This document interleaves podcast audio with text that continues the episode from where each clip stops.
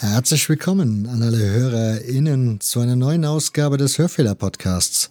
Mein Name ist Nick und das hier ist mittlerweile die 81. Folge, in der begrüße ich Felix Tamsud. Aber vorher gibt es natürlich noch ein bisschen Housekeeping. Zu Beginn Podcast-Empfehlung, nämlich es gibt zwei tolle Sendungen, die ich in letzter Zeit gehört habe. Die eine ist mein Sportpodcast.de da gibt es die Sendung Spiel meines Lebens und darin eine Folge Das seltene Derby. Und dieses seltene Derby findet in Gera statt oder fand in Gera statt. Und zu Gast ist Danny vom Podcast Orange. Ein richtig guter Podcast übrigens, sei an dieser Stelle mal empfohlen. Der beschäftigt sich mit eben der guten, chlorreichen BSG Wismut. Und über sie erzählt er so ein paar historische Dinge, beginnt aber eigentlich auch mit einem persönlichen Blick seinerseits auf sich selbst, über seine Wendeerfahrung, seine Nachwendeerfahrung und wie sich so der Gera Fußball seitdem auch entwickelt hat, gibt natürlich auch den Blick vorneweg. Insofern sei euch diese Sendung sehr, sehr empfohlen.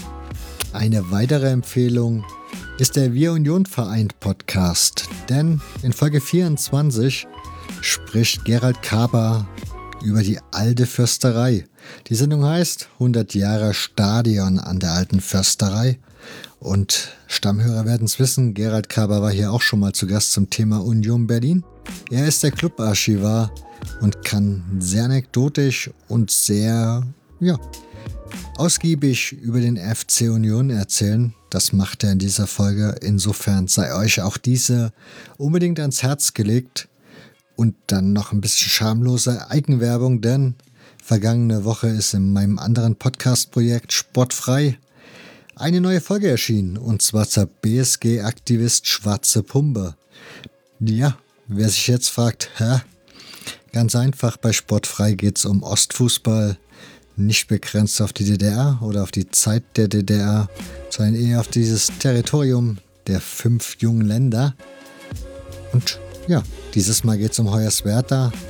Und dazu war zu Gast Ronny Klein, der sehr, sehr ausführlich, also wir haben da auch über drei Stunden, glaube ich, uns unterhalten, über die BSG-Aktivist Schwarze Pumpe. Wir haben sie einmal komplett durchgearbeitet, von der Vereinsgründung bis zur Gegenwart, mit allen Höhen und Tiefpunkten. Ich kann sie euch nur wärmstens empfehlen. Wie gesagt, Sportfrei Podcast. Ich würde mich freuen. Dann gibt es natürlich auch noch den Dank an die Spender. Das ist dieses Mal Stefan, der hat sich für ein Steady-Abo entschieden. Ganz, ganz herzlichen Dank dafür. Und Christopher, Michael, Arne, Philipp, Alexander und Martin. Ihr helft mit, dass es diese Sendung so oft und so lang und so viel geben kann. Ganz, ganz herzlichen Dank dafür. Und damit bin ich mit meinem Housekeeping, glaube ich, auch so weit durch. Und wir kommen zur neuen Folge. In dieser Ausgabe ist Felix Tamsu zu Gast. Nicht jeder wird ihn kennen, deshalb kleine Kurzvorstellung. Er ist Journalist mit Schwerpunkt auf Fankultur.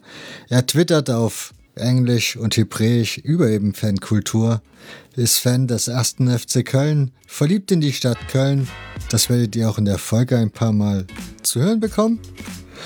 Und ansonsten sagt er zum Beispiel solche Sachen wie, meine Kultur ist explizit jüdisch aber auch nordafrikanisch. Wie er das meint, wird er euch in dieser Folge erzählen, denn es wird außergewöhnlich offen hier werden. Warum das, wird er gleich schon am Anfang der Sendung erzählen.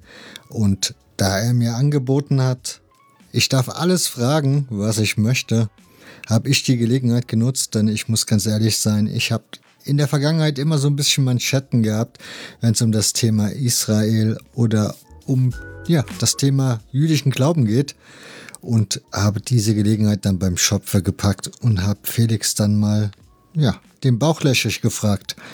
Insofern seid gespannt auf eine ellenlange Sendung.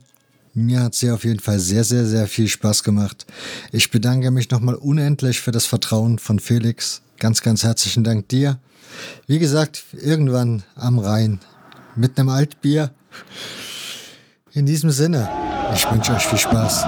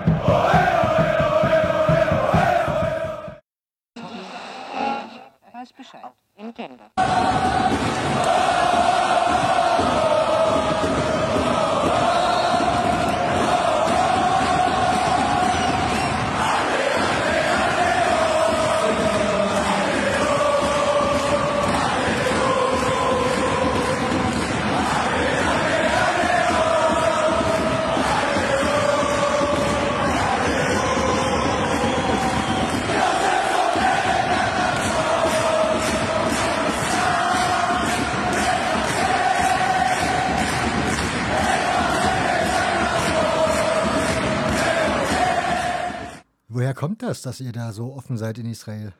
Weiß ich nicht. Also es ist einfach äh, so, wenn man sich zum ersten Mal trifft, redet man über persönliche Sachen in der Regel. Natürlich gibt es Niveaus und gibt es bestimmte, also verschiedene Regionen, verschiedene Tendenzen in verschiedenen äh, äh Gruppen, aber grundsätzlich ist es so, dass Gespräch, also vielleicht hängt es auch ein bisschen an der Sprache und so, aber im Endeffekt ist es normalerweise so, dass wenn ich zum Beispiel zwei äh, fremde Israelis so äh, anhöre, wenn sie sprechen, und zwei fremde Deutsche anhöre, die Gespräche sind ganz, ganz, ganz anders.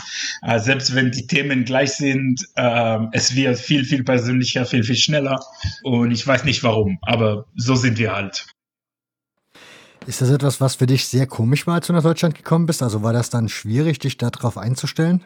Ähm, manchmal schon. Am Anfang war es, also um das zu verstehen, hat es bei mir ein bisschen gedauert. Also am Anfang äh, wie ich nach Deutschland gekommen bin, das Ganze, das war so, das war so ein Schock. Also das wurde nicht so geplant, dass ich nach Deutschland komme und dann auf einmal bin ich hier und äh, versuche dieses Land und diese Kultur und die Sprache und das Ganze irgendwie besser zu verstehen. Das habe ich vor allem durch äh, zwei Sachen gemacht. Einer, der eine ist der Fußball natürlich und der andere ist, ist Karneval hier in Köln. Die, die zwei, ja echt so. Ich, ich meine es total ernst. So habe ich alles gelernt was die Kultur hier betrifft, was äh, ja, was für was für was für Menschen hier unterwegs sind, politische Tendenzen, die Sprache, also wir reden gerade Deutsch. Das habe ich durch quasi durch Groundhopping gelernt. Ja, auch in dieser in dieser Sache, also in Sachen wie privat äh, ist man unter sich. Das hat bei mir ein bisschen gedauert, aber was ich über mich selbst gelernt habe, ist das, also so bin ich, wenn ich zu persönlich bin, dann so be. Also ich kann es nicht ändern. Manchmal wird es gut akzeptiert, manchmal nicht, aber naja, so, so ist es, das wird sich nicht ändern bei mir, glaube ich. Kommen wir mal zu dir persönlich, wenn wir denn schon so persönlich reden können. Du hast in deinem Vortrag, den ihr, liebe Hörer, wenn ihr ihn noch nicht gesehen habt, als Link in den, in den Shownotes finden werdet, erzählt, dass deine Eltern aus Nordafrika stammen. Genau. Du bist aber selbst in Ashdod, also in Israel, aufgewachsen oder bist du auch geboren, nehme ich mal an, oder? Ja, ja, genau. Ich bin in Ashdod geboren. Meine Eltern sind aus Nordafrika. Meine Mutter ist in Tunesien geboren und mein Vater ist in Marokko geboren und sie haben sich in Israel äh, getroffen. Ah, aber sind die beiden jüdischen Glaubens schon gewesen, bevor die nach Israel gekommen sind? Genau, die sind beide, die sind beide Jüdinnen und als sie nach Israel gekommen sind, war es so, dass viele Menschen aus vielen verschiedenen äh, Ländern nach Israel gekommen sind. Also das war so eine Welle von Migration. Als, also mein Vater war, ich glaube, sechs oder fünf, als er nach Israel gekommen ist. Äh, meine Mutter war auch drei oder vier, sowas. Und äh, sie sind in Israel groß geworden, quasi. Also ihre Muttersprache ist noch, also bei meiner Mutter ist, ist die Muttersprache noch Hebräisch, aber bei meinem Vater, also mein Vater spricht Hebräisch als Muttersprache, aber das ist nicht seine erste Muttersprache. Seine erste Muttersprache ist Barbarisch, also diese marokkanische äh, Variante von Arabisch. Und ja, der, ich bin persönlich in Israel geboren und da äh, aufgewachsen, groß geworden, sozialisiert und das Ganze, das alles äh, bei mir war in Israel. Du bist in Ashdod aufgewachsen. Ich habe jetzt gestern gegoogelt. Der Ort als solches ist sehr, sehr alt. Aber wenn ich das richtig verstanden habe, war dieses Dorf irgendwann mal ausgelöscht und wurde dann als Stadt neu gegründet. Vor allem auch, weil da ein Hafen hingekommen ist, ist diese Stadt extrem gewachsen. Und die Bevölkerungszahlen, also ich habe dann gelesen, ein Viertel der Einwohner kommen aus dem ehemaligen Russland, also aus der Sowjetunion. Mhm. Und ja, da waren noch diverse andere Nationalitäten relativ stark vorher, ne? Ja, definitiv. Also diese Stadt wurde durch sage ich, also gegründet war sie nicht. Das war früher eine, ein palästinensisches Dorf. Mhm. Da, diese ganze Sache mit dem ersten Krieg äh, in Israel, da wurden viele äh, Migranten aus Nordafrika nach Ashdod geschickt. Und meine, meine zwei, meine zwei Familien, also die Familie meines Vaters und die Familie meines Mutter, meiner Mutter sind wurden nach Ashdod geschickt und damals war es quasi wusste, da, da gab es nichts.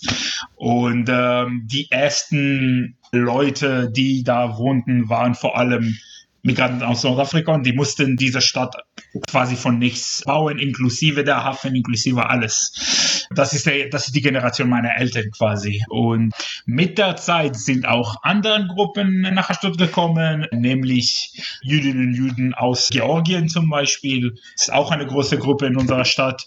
Ende 80er, Anfang 90er sind die große Welle aus, aus dem äh, USSR gekommen. Ja, diese Stadt ist super, super divers, aber diese verschiedenen Kulturen, das ist, äh, das ist, das prägt die Stadt einfach und das, das macht Spaß, definitiv. Was macht diese Stadt aus? Also die Bilder, die ich gesehen habe, sahen jetzt nicht so schön aus. Also ich meine, Köln ist jetzt auch nicht die allerschönste Stadt, aber die hat noch den Dom und den Rhein. Also das hat auch irgendwie so ein bisschen Flair. Äh, das da sah ein bisschen aus, so nach, ja, alles irgendwie quadratisch, eckig.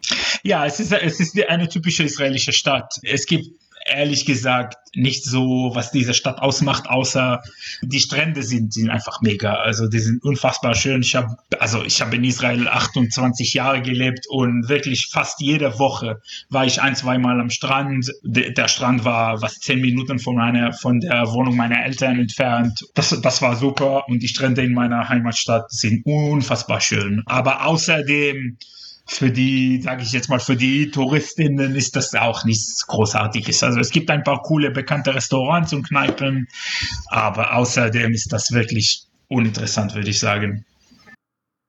Leiten wir mal so ein bisschen auf den Fußball über. Du hast mir oder ich habe heute Nacht einen Tweet gemacht. Darauf hast du mir dann geantwortet, welche zwei Vereine sehr interessant in Ashdod sind. ja. Äh, ja, also in meiner Stadt so ein bisschen über die Geschichte zu erläutern. In meiner Stadt, als ich groß geworden bin, als ich Kind war, gab es zwei Vereine. Der eine Verein ist Hapoel Ashdod. Hapoel, wer meine, meinen Vortrag gesehen hat, weiß, dass Hapoel heißt der Arbeiter. Das ist ein Verein von den Hafenmitarbeitern quasi. Natürlich Hapoel, so ein bisschen arbeitermäßig, deswegen die Farben waren rot. Auf der anderen Seite gab es noch einen Verein, Ironie heißt auf Hebräisch städtlich, also was zu der Stadt gehört. Die waren äh, blau-gelb und da gab es Derbys, das war immer interessant. Ironie war vor allem die bessere Mannschaft, was Sportliches betrifft. Aber jedes Mal, dass es ein Derby gab, gab es eine, also das war ein Riesenevent in meiner Stadt. Ähm, und äh, in 1999 hat die Stadt, äh, hat sich die Stadt entschieden, die zwei Vereine einfach äh, zu fusieren zu einem Verein. Ähm, das heißt heutzutage äh, Sportclub Ashdod, Memsamech Ashdod. Das hat die Fußballidentität der Stadt einfach zerstört. 100 Prozent. Heutzutage spielt Sportclub Ashdod in der ersten Liga in Israel und trotzdem kommen vielleicht 500 Menschen, 300 Menschen zu spielen. Außer der spielen natürlich von den größeren Mannschaften, sei es Maccabi Tel Aviv, Beitar Jerusalem, Hapoel Tel Aviv und so weiter.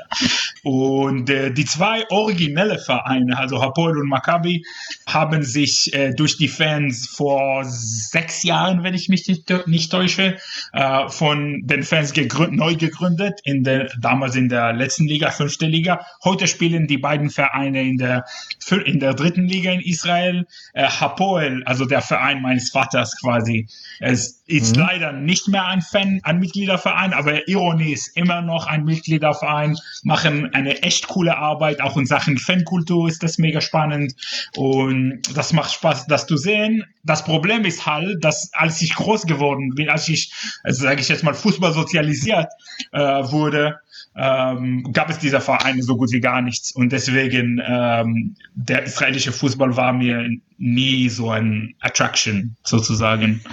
Ähm, das ist meine Geschichte mit meiner Stadt zumindest. Ich glaube, wenn wir über den Fußball in Israel sprechen, dann müssen wir, glaube ich, auch so ein bisschen. Also ich habe so eine Frage gekriegt von einem Hörer dieses Podcasts, von David Hagemeister. Mhm. Er fragt, warum Maccabi und Haboel so häufige Vereinsnamen sind. Und vielleicht kannst du dich erinnern, bei dem Vortrag wurde gefragt, ob es in, äh, Israel auch unpolitische Fußballvereine gibt. Das war meine Frage und bezieht sich darauf, dass du in dem Vortrag ja diese Vereinsnamen auseinanderklabustert hast mhm. und man das Gefühl haben konnte, irgendwie ohne politischen Hintergrund ist in Israel irgendwie wenig möglich, oder? Äh, genau. Also äh, die unpolitischsten Vereine in Israel sind die Maccabi-Vereine. Aber äh, auch das, also wir wissen das alle, unpolitisch gibt es nicht. Mhm. Heutzutage diese Verbindung zwischen Vereinen und verschiedenen politischen Ausrichtungen äh, sage ich jetzt mal so, bei vielen Vereinen ist diese, ist diese Identität so gut wie verloren.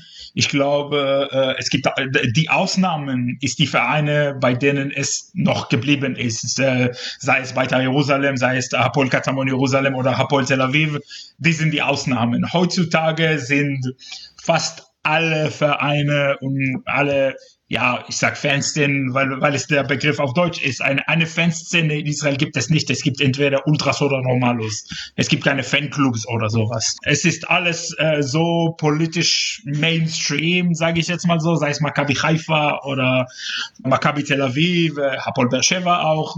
Vereine, wo die, die, die politischen Fragen kommen einfach nicht vor. Das ist nicht Teil der ja Teil der Rolle der Ultras von ihrer Seite zumindest. Ähm, aber ja, voll unpolitisch gibt's nicht im Leben, äh, auch nicht in Israel. Wäre die Frage Maccabi, verbinde ich, wenn ich deinen Vortrag noch richtig in Erinnerung habe, fiel da der Name Max Nordau, den hat Juval auch schon mal in dieser Podcast-Reihe erwähnt. Mhm. Und der macht diesen Satz, wir müssen wieder ein Muskeljudentum gründen. Mhm. Und das klingt in deutschen Ohren ganz schön böse, ehrlich gesagt. Also das hat, würde das ein Deutscher sagen, wäre da, glaube ich, ganz schnell ein komischer Ruf dabei. Also von daher, wie, erstens würde ich mich fragen, warum Muskeljudentum? Also hat man sich selbst so klein, so schwäch, so schmächtig gesehen oder warum wollte er unbedingt so Muskeljudentum gründen?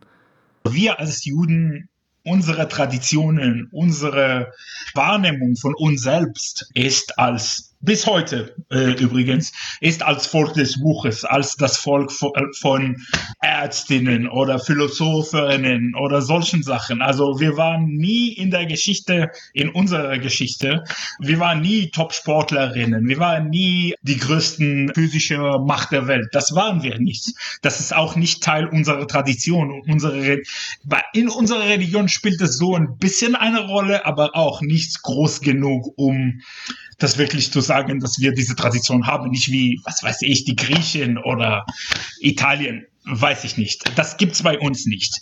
Und dieses Konzept von Muskeljudentum kommt von der Tatsache, dass ähm, wie, wenn wir, also das ist die, der Gedanke von, von Max Nordau, glaube ich, so interpretiere ich es. Also ich bin, ich bin kein Historiker, aber ich glaube, da Juval ist der bessere Ansprechpartner. Aber wenn ich so interpreti das interpretiere, würde ich sagen, dass diese, dieser Gedanke, dass wir uns selbst schützen müssen, dass wir unsere Körper nutzen müssen, um unsere Ziele zu erreichen, und nicht nur unsere Kopf, sondern auch unsere Muskeln, das wurde in der, im Judentum generell und in jüdischen Gemeinden überall auf der Welt nicht so erwähnt und nicht so diskutiert. Und das war vielleicht, glaube ich, wie gesagt, kein Historiker, aber das war, glaube ich, das erste Mal in, in, der, in den modernen Zeiten, dass diese, dieses Konzept von Judentum der auch für, für Körperkultur zuständig ist. Das war das, erste Mal und das größte, vielleicht bekannteste Mal, dass es äh, vorgekommen ist. Und äh, deswegen sind wir hier eigentlich. Das ist so kurz gefasst, würde ich sagen. Ich befasse mich momentan so ein bisschen mit Hakoa Wien und da gibt es einen sehr schönen, also ich weiß nicht, ob es ein Aufsatz ist, aber einen Text, in dem man sich mit der jüdischen Gemeinde in Wien auseinandersetzt. Und da gibt es dann so statistische Erfassungen und da stellt man fest, dass Juden vor allen Dingen hauptsächlich Kaufleute, Banker, halt diese Jobs, Ärzte, Rechtsanwälte, sowas sind, also sprich mhm. eher so studiert haben, höhere Schulabschlüsse haben. Und so die klassischen, was weiß ich, der normale Handwerkerberuf sozusagen, ist da eigentlich recht selten präsent. Wobei, wenn ich das richtig in Erinnerung habe, lag das wohl auch daran, dass Juden eben auch nicht alles machen durften. Ne? Also es gab es ja scheinbar auch. Teilweise. Äh, es muss aber auch gesagt werden, dass was du gerade erzählst, ähm, äh, für die für viele jüdische Gemeinden hier in Europa relevant ist. In, in mhm. anderen Teilen der Welt, sei es Nordafrika, sei es äh, Asien, Irak, Indien und so weiter, war es ganz, ganz, ganz anders. Wir haben ein bisschen über meinen, meinen Anfang in Deutschland geredet.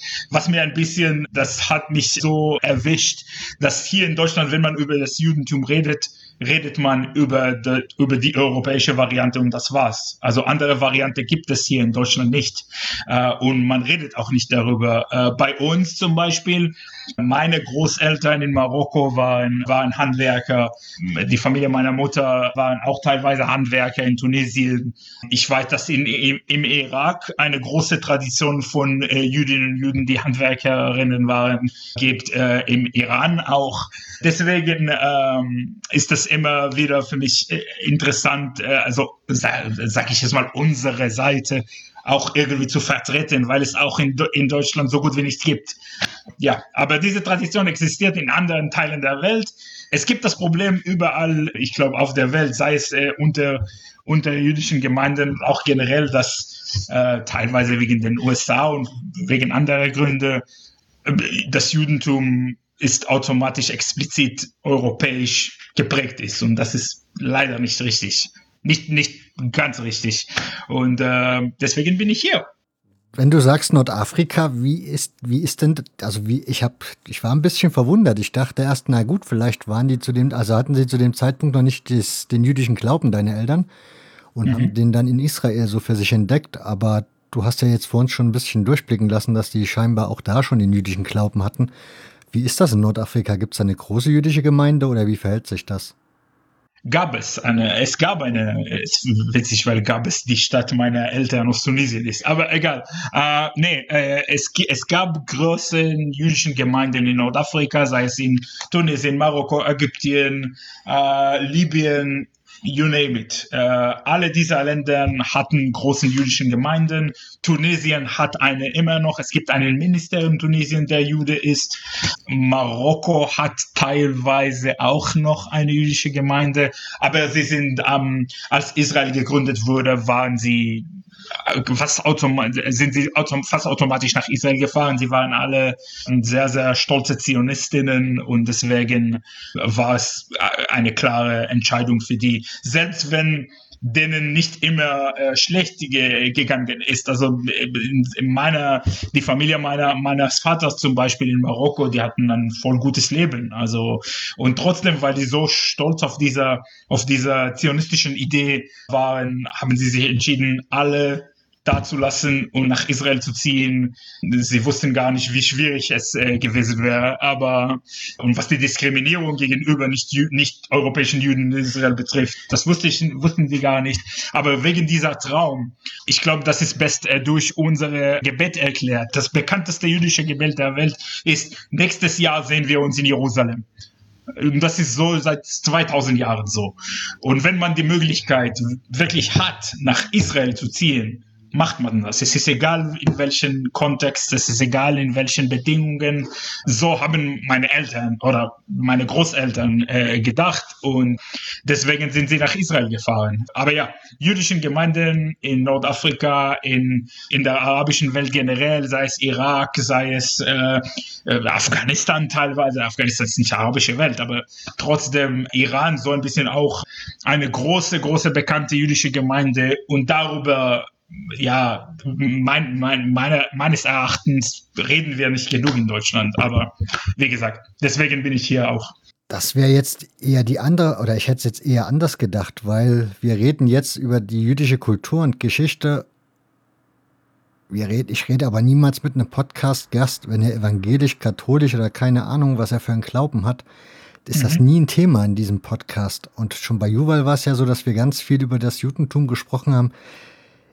Nervt dich das nicht, dass du da ständig drüber reden sollst, musst, kannst und ständig damit irgendwie, ja, kommt. Es hängt immer an dem Kontext ab. Ich erstmals dieses Kontext ist dem ist das Kontext von dem Podcast, von dem ich großer Fanboy bin und deswegen ist das alles in Ordnung.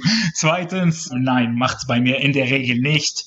Äh, wenn das Gespräch auf einem guten Niveau ist, wenn das Gespräch wirklich aus Interesse ist und nichts, äh, und von, also von meinem Gefühl her nichts, äh, da gibt es im Gespräch nicht böse gemeint oder so, dann ist es mir völlig egal und das macht mir auch Spaß, die Tradition und die Geschichte und die ähm, manchmal auch die Sprache oder verschiedenen Aspekten in meiner Kultur äh, hier in Deutschland zu vertreten manchmal. Also es macht bei mir unfassbar viel Spaß und ja, von mir aus würde ich jeden Tag darüber reden. Zum Glück äh, rede ich über Sachen, die bei mir so mehr Spaß machen als äh, das Judentum in Nordafrika, aber trotzdem, es macht bei mir Spaß. Es ist Teil, so sehe ich das, das ist Teil meiner Aufgabe als nordafrikanischer Jude hier in Deutschland, glaube ich. Du verstehst dich als nordafrikanischer Jude? Bin ich auch. Also, wie gesagt, also meine, unsere Traditionen, die Sprache, mit der ich aufgewachsen bin, war natürlich Hebräisch. Hebräisch ist meine Muttersprache. Mhm. Die Sprache meiner Eltern aber war verschiedene Dialekte von Arabisch. Die Musik, die meine Oma gehört hat, als sie für Shabbat gekocht hat, war auf Arabisch. Die äh, Serien auf dem Fernseher war, waren immer Arabisch diese Tradition, also das Essen natürlich, also Couscous ist bei uns eine große Sache. Couscous ist by definition nordafrikanisch. Viele verschiedene andere Sachen. Meine Kultur ist explizit jüdisch, aber auch explizit nordafrikanisch. Das ist sehr, sehr anders als die Kultur vieler jüdischen Gemeinden hier in Europa. Das ist manchmal nicht so einfach zu erklären, weil, wie gesagt, hier ist, die europäische Variante die, die äh, einzige Variante, die man kennt. Es kommt auch vor in Sachen zum Beispiel, was, was mir immer so in verschiedenen Gesprächen gefragt wurde, ob du Jiddisch verstehst. Ich konnte kein Wort Jiddisch verstehen, bevor ich Deutsch gelernt habe bevor ich Deutsch sprechen konnte. Jetzt kann ich es, weil eigentlich Jiddisch ist eine Mischung zwischen so eine alte Version von Deutsch und ein bisschen Hebräisch. Deswegen kann ich das jetzt gut verstehen. Aber früher, als ich kein Deutsch sprechen konnte, konnte ich kein Wort verstehen. Das war uns kein Thema. Es gibt auch in der arabischen jüdischen Welt verschiedene Sprachen für verschiedene Gemeinden, aber das war noch nicht so bekannt in verschiedenen Teilen der Welt und vor allem hier. Und äh, das ist so als Beispiel, wo es in welchen Situationen es vorkommt. Aber ja, ich definiere mich unbedingt als Jude, aber auch als ähm, Jude nordafrikanischer Kultur, würde ich sagen. Das bin ich auch. Wenn du das jetzt gerade, jetzt muss ich mal blöd fragen. Also hier im Saarland habe ich von der jüdischen Gemeinde mal irgendwann gehört, hier gibt's, also hier gab es nicht mehr viele Juden, die hier irgendwann gelebt haben, sondern die meisten kommen eben, wie gesagt, aus Russland, sind irgendwann mhm. hier eingewandert oder zugezogen, wie auch immer man möchte. Ich gehe davon aus, die sprechen doch in der Regel bestimmt Russisch miteinander. Können denn, also können die Leute denn Hebräisch sprechen dann noch? Äh, also wenn du jetzt in Köln bist zum Beispiel in deiner, in deiner Gemeinde, was sprichst du da für eine Sprache und was sprechen die Leute? Äh, ja, also grundsätzlich hast du recht. Viele von denen sprechen äh, Russisch untereinander. Äh, ich, es muss auch gesagt werden, ich bin kein Teil von einer jüdischen Gemeinde. Ich bin jetzt religiös. Ich bin religiös aufgewachsen, aber ich bin heutzutage säkulär. Ja, voll säkulär nicht, aber auch nicht religiös. Sachen wie, was weiß ich, am Samstag nicht fahren, äh, als ob es möglich ist, als Fußballfan am Samstag nicht zu fahren. Ähm, und äh, ähm, wie gesagt, meine, meine Verbindung zur jüdischen Gemeinde hier in Deutschland ist relativ gering. Also ich habe Freundinnen und Freunde aus der Gemeinde, Menschen, die ich kenne, aber zu, also so als Beispiel die Synagoge in Köln. Meine erste Wohnung in Köln war zufälligerweise fünf Minuten von, von der Synagoge in Köln. Ich habe da zwei Jahre gewohnt und ich war noch nie da. Bis, bis heute ist einfach nicht mein Ding. Ich kenne mich sehr gut mit, der Religion aus. Wie gesagt, mein Vater, meine Familie ist orthodox, mein Vater ist ein orthodoxer Rabbi. Mein Leben sieht ganz, ganz, ganz anders aus. Es ist witzig, manche, meine, manche Freunde in Israel sagen immer, dass bei mir äh, der Fußball der Alternative, die Alternative zur Religion ist. Und das hat ein bisschen Wahrheit, glaube ich, ähm, was ich durch den Fußball und durch seine Kultur entdeckt und wie ich dazu gekommen bin, vor allem hier in Deutschland, hier in Köln vor allem, fühlt es sich manchmal wie so, so eine Alternative zu dieser extremen Form der Religion, die ich damals hatte. Und jetzt habe ich das nicht mehr, weil ich also mein Glaube ist einfach ein bisschen anders als das von meinem Vater. Und das ist auch Teil meines Lebens, damit, damit auseinander, auseinanderzusetzen und zwar ständig und jeden Tag. Aber diese Welt ist kompliziert, aber ja, macht Spaß auch. Ist das etwas, was du zurückgelassen hast, als du nach Deutschland gekommen bist? Also war, war das in Israel anders, das Religiöse bei dir? Nein, ich war sei, also ich, wie gesagt, ich bin äh, so ein bisschen über mein, die Geschichte meiner Familie zu sprechen. Mein Vater meine ganze Familie ist religiös. Mein Vater ist heute der Rabbi der Gemeinde in meiner Stadt. Der ist der Rabbi einer Synagoge. Schwarz, weiß, wie wir alle kennen, orthodoxen Juden. Ich bin religiös aufgewachsen. Ich äh, wurde zu einer sehr religiösen Internat, also Boarding School geschickt. Und äh, da habe ich äh, ja bis bis zum meiner 80, 80. Lebensjahr äh, gelebt quasi.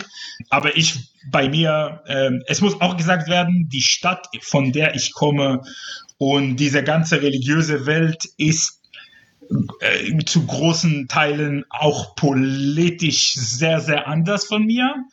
Und zwar rechts. Äh, ich bin also meine ganze Familie, fast meine ganze Familie wählt rechts in Israel. Die Schule, zu der ich geschickt wurde, also die, die, die Werte, die da äh, vertreten wurden, waren explizit rechts und national. Und ich wusste fast von 13, 14 Jahre alt war ich. Ich wusste damals schon, dass es nicht meine Welt ist, dass es nicht, dass mein Weltbild komplett anders ist. Sei es politisch, sei es von der Religion her. Das war einfach nichts für mich. Als ich 15 oder 16 Jahre alt war, habe ich mit meinem Vater gesprochen. Ich habe ihm gesagt, also äh, hör mal zu, Vater, ähm, äh, es ist leider so, aber religiös bin ich nicht. Also ich meine Glaube, ich kann nicht sagen, dass ich an, nicht an Gott glaube oder so. Das ist bei mir ein kompliziertes Thema, aber mein Leben durch die Religion zu äh, steuern, fühlt sich bei mir komplett falsch an und von daher bin ich persönlich seit meinem 15. Lebensjahr nicht religiös. Ähm, aber wie gesagt, auch politisch gesehen hat, hat diese Zeit verschiedene Einflüsse auf mich. Wie ich zu einer, zu einem linken Mensch äh, geworden bin, ist auch Teil dieser dieser Zeit, sage ich jetzt mal so. Und äh, ja, aber religiös war ich nicht, äh, schon bevor ich nach Deutschland gekommen bin. Wie jetzt, hier in Deutschland sind ja ganz viele Menschen getauft, haben aber mit der Kirche relativ wenig zu tun, um nicht zu sagen gar nichts zu tun in aller Regel bei Israel verbinde ich das immer mit ganz stark religiös, also dass man da wirklich sehr, sehr danach lebt. Also ist das falsch, dieses Bild? Nein, gar nicht. Also in Israel ist die Religion überall, selbst wenn man nicht religiös ist. in vielen verschiedenen Teilen der Gesellschaft ist die Religion sehr, sehr, sehr präsent. Sei es, äh, wenn man heiraten möchte, sei es, wenn man, es ist wirklich in jeder, in jedem Schritt im Leben ist die Religion da. Der Staat an sich ist nicht explizit religiös, das muss auch gesagt werden. Es gibt äh, diese Balance zwischen die Religion zwischen der Religion und dem Staat. Da, da, dieser Balance ist immer schwierig. Da gibt es riesen Diskussionen in Israel in, jedes, in jedem Mal, dass dieser Balance äh, sich ändert irgendwie. Aber das heißt nicht, dass Religion nicht da ist. Äh, vor allem ähm, das beste Beispiel, am, am Samstag gibt es keinen öffentlichen Nahverkehr in Israel. Überall. Es ist egal wo, mit den Ausnahmen von Haifa und so ein bisschen Tel Aviv. Warum? Das ist eine religiöse Sache. Und es gibt viele verschiedene Aspekte, dass, äh, in denen die Religion einfach omnipräsent ist. Äh, wie gesagt, das sehe ich sehr, sehr, sehr kritisch persönlich. Ich glaube, dass die Religion an sich die jüdische Religion, also der jüdischen Religion habe ich eine Verbindung. Ich kann nicht sagen, dass die jüdische Religion äh, so schlecht ist wie, wie nichts oder so. Das ist nicht der Fall. Aber trotzdem, die Religion muss nicht regieren und kann nicht regieren, darf nicht regieren. Und wenn die Religion doch regiert, sagt es was Schlechtes, glaube ich. Und das ist auch eines der Gründe, warum ich nicht mehr in Israel lebe. Es gibt auch andere Gründe, aber das ist auch teilweise ja so die Anführung in meiner in meinem Umzug nach Deutschland. Wir kommen gleich noch ein bisschen. Ich habe ja so ein bisschen deine Biografie gegoogelt. Bevor wir da aber hinkommen, würde mich interessieren, du sagst 13, 14, wo du dann gesagt hast, du dein Papa hier mit Religion ist nicht so meins. Wie ist das Leben so als Jugendlicher in Ashdod oder in Israel allgemein? Also ist das so frei, wie man das hier in Deutschland sehen, beobachten, selbst leben kann? Generell schon. Ich glaube, dass wenn man, äh, also je nach Ort und je nach Gemeinde und je nach äh, Familie auch. In meiner Familie war das immer kein Thema. Also ich konnte machen, was ich wollte und ich wurde nie beschränkt oder sowas. Äh, es hängt an, es hängt viel an meinem Vater. Mein Vater ist nicht der typische orthodoxe Rabbi. Äh, es muss auch gesagt werden, mein Vater ist eine starke Ausnahme in dem, dass er meint, seine Version der jüdischen Religion einfach seins ist. Und mein Vater hat immer, immer mehr gesagt, immer von Anfang an, ich war drei, ich war vier, also wirklich ein Kind. Ich, ich habe nichts von dieser Welt verstanden, aber mein Vater hat mir immer, immer gesagt, dass eines Tages ich äh, die, ich mich die Entscheidung treffen muss was ich mit meinem Leben machen möchte. Und das, und er hat immer gesagt, was auch immer du dich entscheidest, ich bin hinter dir und du bist mein Sohn. So war es auch mit meinen Geschwistern. Wir sind fünf und äh, bei uns so als Beispiel, äh, wir sind äh, sieben Erwachsene in der Familie, also zwei Eltern und fünf Geschwister. Wir wählen sieben verschiedene Parteien in Israel. Also es ist wirklich unfassbar divers und äh, wir sind auch unterschiedliche Menschen, aber lieben uns voll gerne. Meine Familie war war wirklich und ist immer noch was unfassbar Wichtiges für mich, trotz der, der verschiedenen Unterschiede. Und ich glaube, dass durch diese, durch diese Approach kommt auch viel Respekt äh, damit. Ich war als Jugendliche, also Jugendliche, wie wir alle kennen, wir sind manchmal äh, also rebellious oder so, aber bei mir war das immer so ein Thema. Ich wusste, dass ich religiös bin. Ich habe mit meinem Vater darüber gesprochen und nachdem das nicht mehr ein Thema war, war das schon naja, also ich möchte meinem Vater nicht wehtun oder so. Also ähm, wir müssen damit leben und zusammenleben und gut leben. Das war wirklich so. Zum, zum Beispiel bei mir, es gibt auch andere Beispiele von anderen orthodoxen Gemeinden und Familien, wo es extrem anders war, aber ich bin total glücklich mit, ähm, mit meinem Vater und wie er es gesteuert hat. Äh, es hat mir zu diesem Mensch, der ich bin, gemacht einfach. Und ja, danke Papa. In der Stadt, in der du groß geworden bist, stehen Raketenwerfer, habe ich gesehen bei Google. Ähm, Aha. Jetzt ist das ja in Israel kein besonderes Thema wahrscheinlich unter den Menschen. Für mich ist das trotzdem irgendwie völlig, ich kann das gar nicht nachvollziehen. Wie ist das, wenn man da so groß wird oder so lebt mit dieser Bedrohung?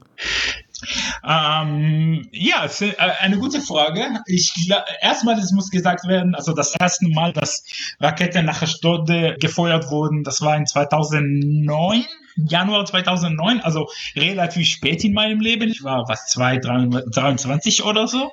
Äh, deswegen bin ich nicht damit groß geworden, aber trotzdem, be das beeinflusst das Leben ziemlich stark, wenn es ein Thema ist. Es ist in der Regel nicht ein, nicht, also kein Thema einfach.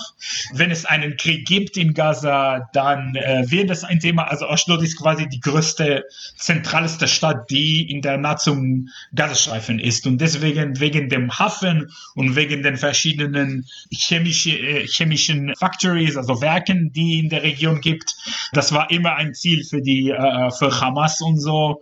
Es ist gar nicht so einfach, aber gleichzeitig gewöhnt man sich daran und es muss auch gesagt werden, in Israel kann man sich sehr, sehr gut dagegen wehren.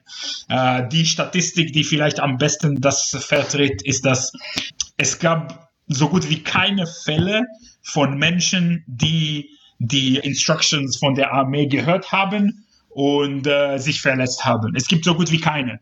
Und äh, das heißt, dass die Bereitschaft in Israel unfassbar groß ist und äh, zum Glück ist, war das auch so und ist es so. Das heißt aber nicht, dass ich Menschen nicht kenne, die gestorben sind oder ermordet sind in manchen Fällen, sei es durch die Armee, sei es durch äh, terroristische Anschläge, durch Raketen.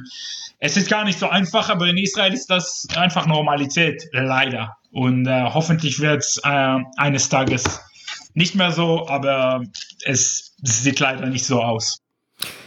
Wenn wir schon beim Militär sind, gibt es da Wehrpflicht in Israel? Also muss man als Mann zum, zur Armee? Ja, das muss man. Ich war aber nicht bei, bei der Armee.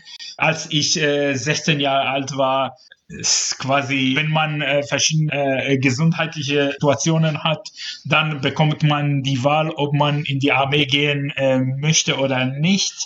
Damals war mein Problem also extremes Ober Obergewicht. Ich war damals circa 100, fast 175 Kilogramm oder so und deswegen wurde ich nicht zur Armee geschickt. Ich habe mich dagegen entschieden.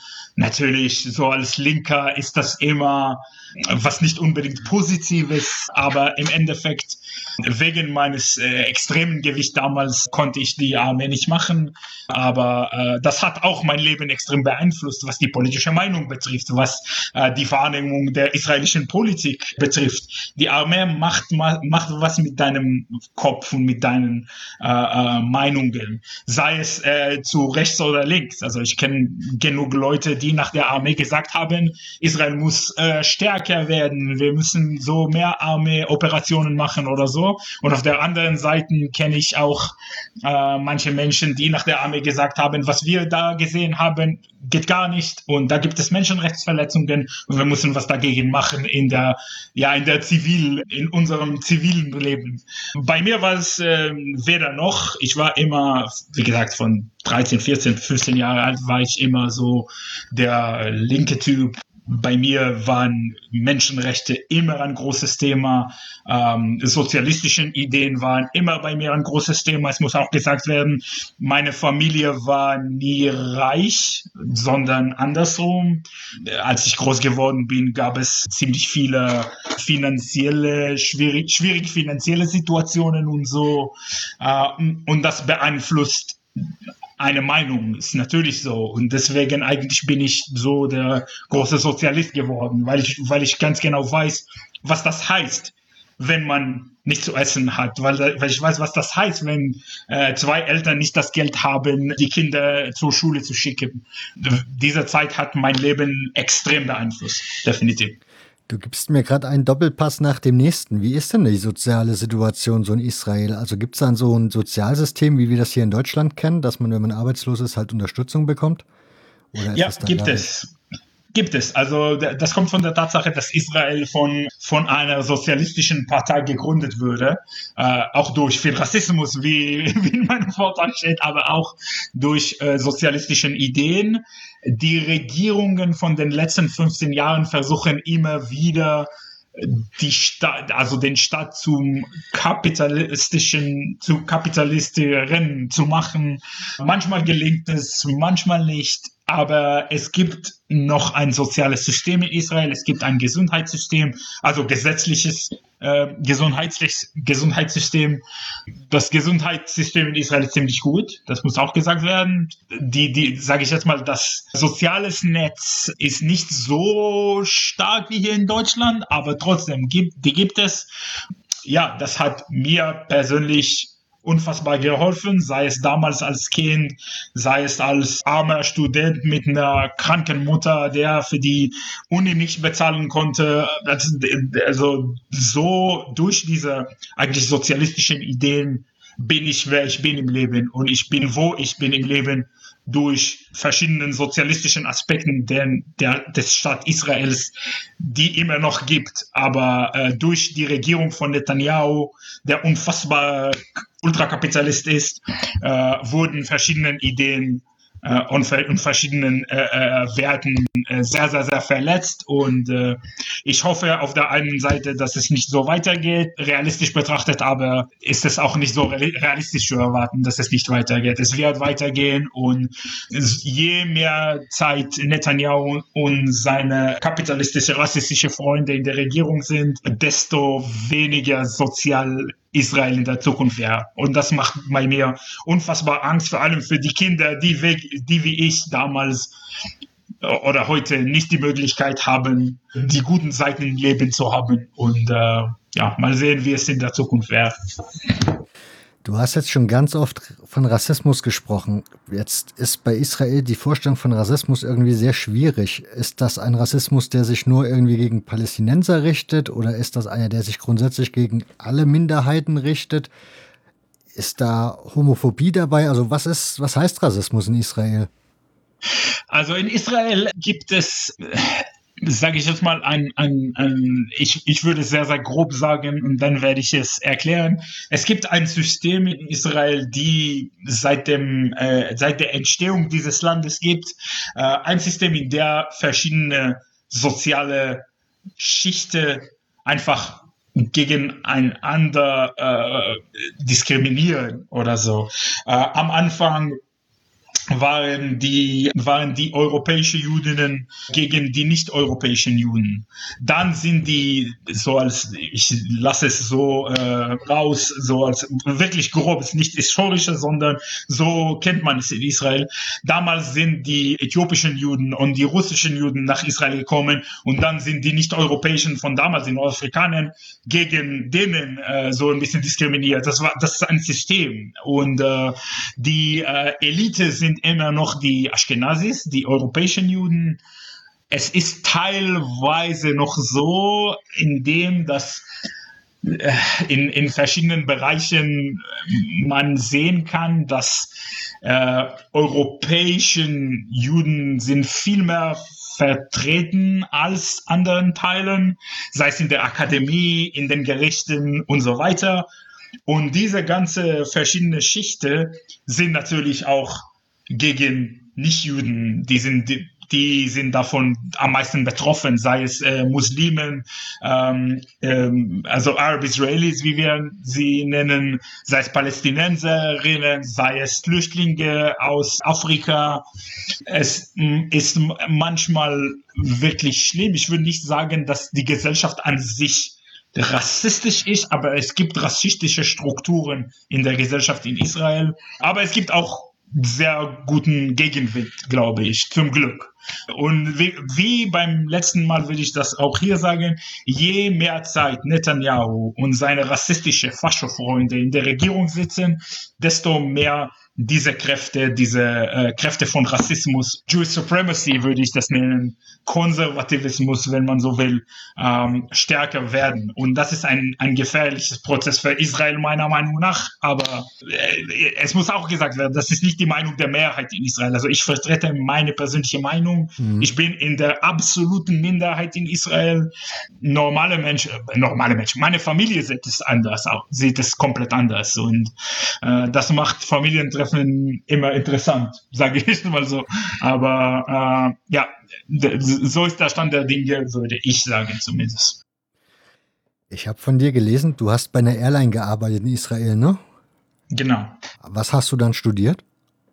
Ich habe Journalismus studiert und in meinem letzten Jahr als äh, Journalismusstudent, in meinem zweiten Jahr als Journalismusstudent war ich Ordner in Stadien. Äh, wir werden darüber ein bisschen äh, später sprechen, mhm. aber in meinem dritten Jahr habe ich für eine Fluggesellschaft gearbeitet.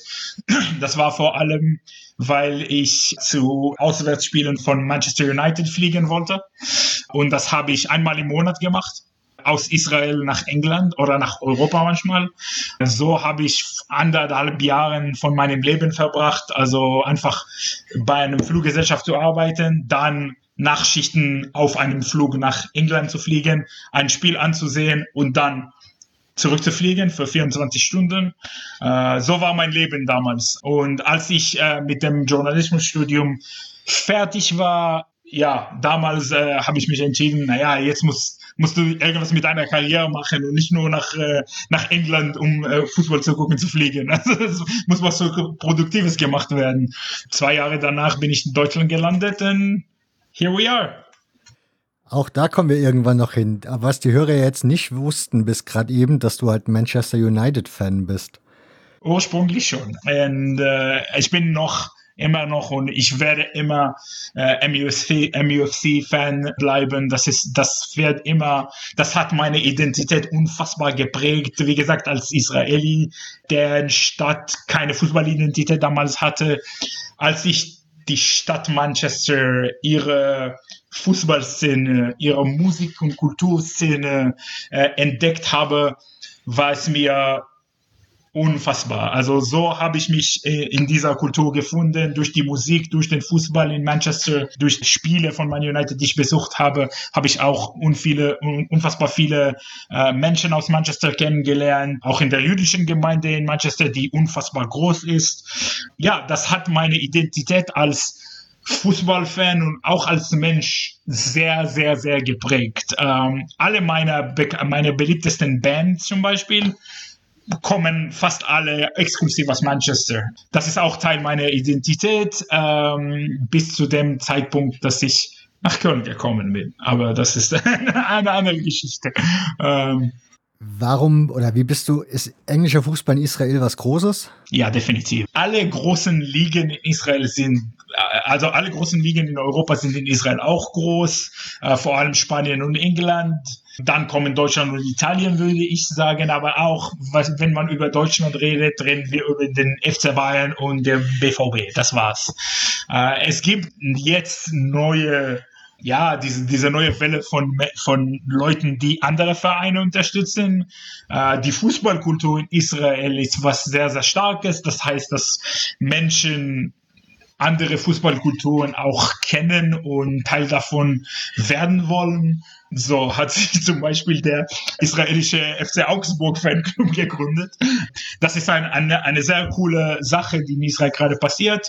Aber damals war der englische Fußball, er ist immer noch ziemlich groß. Bei mir war es nicht unbedingt der Fußball selbst, sondern die, dieses Paket von, von der Identität Manchester United. Also, wie gesagt, die, die Verbindung mit der Stadt, die es damals gab. Heute äh, gibt es die Frage, ob diese Verbindung immer noch gibt. Aber äh, ja, diese Verbindung mit der Musikszene und mit der Kulturszene in Manchester, mit, mit allen diesen Sachen und mit dem nordenglischen ja, Natur, sage ich jetzt mal so, das war alles, diese Mischung war mir so fast magisch. Deswegen wurde ich ziemlich schnell zu Man United-Fan geworden, äh, großer Fan äh, von äh, Indie-Musik in, in Manchester, in England generell, aber spezifisch in Manchester.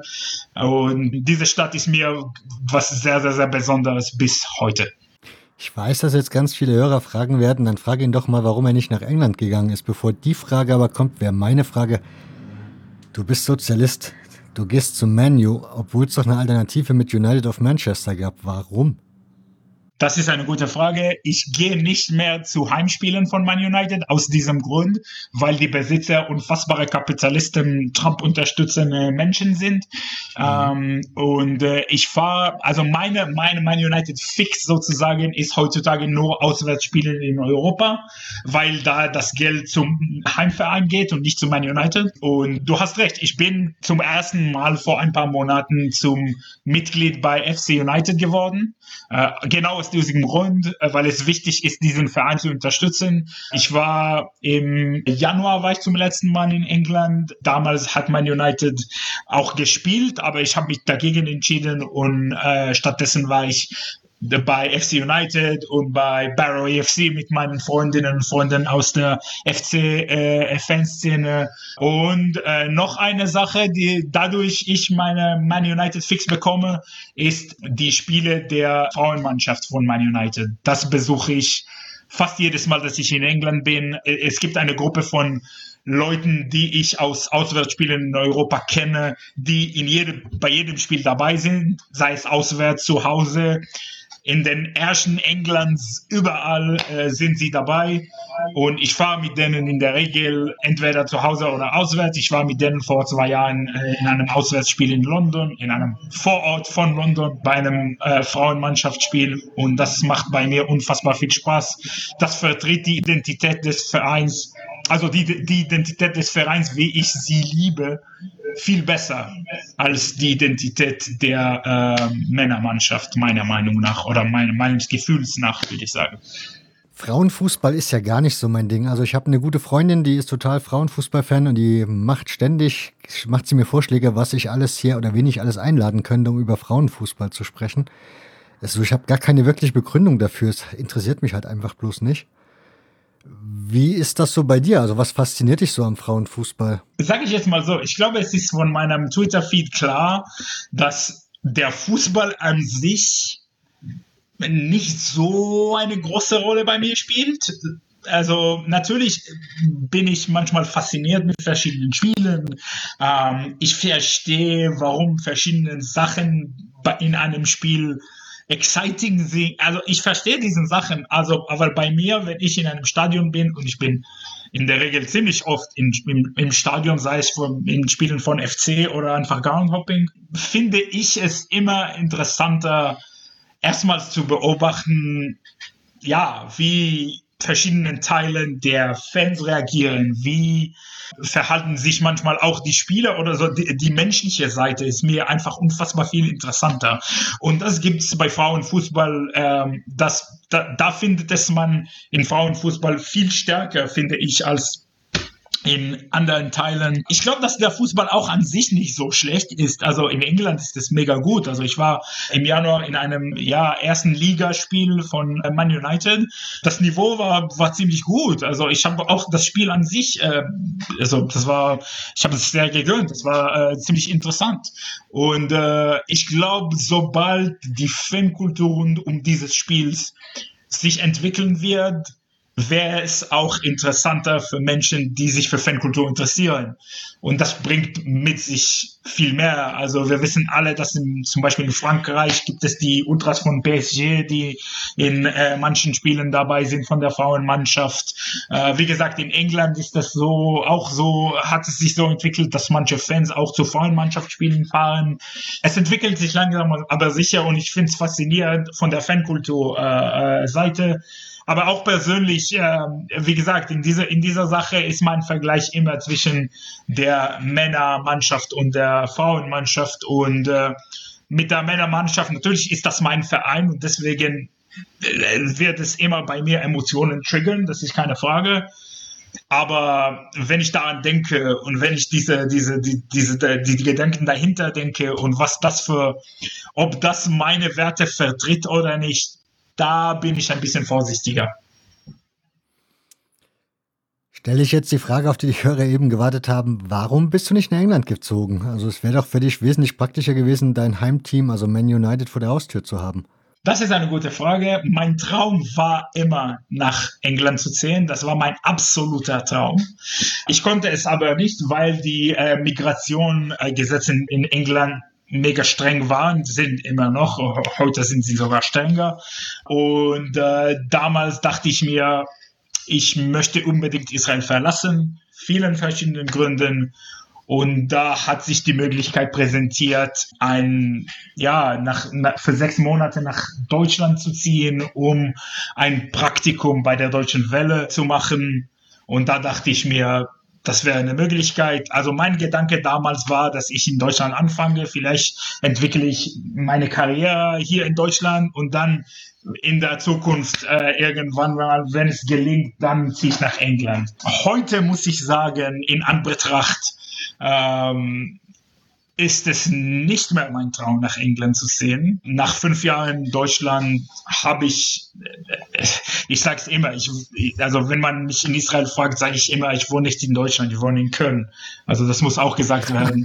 das ähm, stimmt, das ist ein Unterschied. Muss, muss gesagt werden. Und ich habe mich in dieser Stadt so unfassbar gut gefunden. Ich bin komplett verliebt in diese Stadt, in allen verrückten Sachen, die hier gibt. Sei es der Fußball, sei es Karneval, sei es das, das Bier sogar.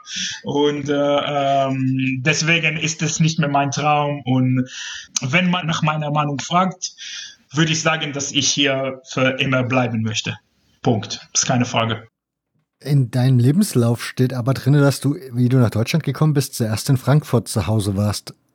Genau. Was hast du da gemacht? Ich meine, das war ja nicht die Deutsche Welle, wo du da tätig warst. Genau. So als äh, Hintergrund, ich bin nach Deutschland gekommen als Teil eines Austauschprogramms zwischen jungen Journalistinnen aus Israel, Palästina und Deutschland.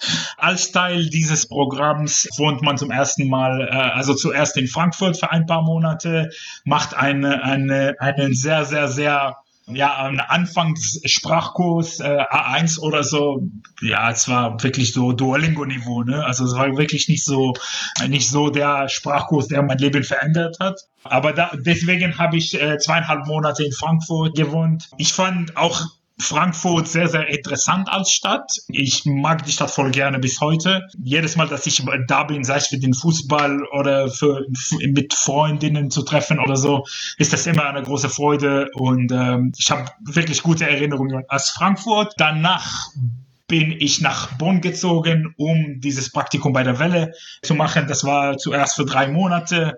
Mein Praktikum war damals in der Social Media Redaktion, also das hat nichts mit Sport zu tun. Aber nach meinem Praktikum hat meine Redakteurin mir gesagt, also wenn du willst, kannst du hier bleiben.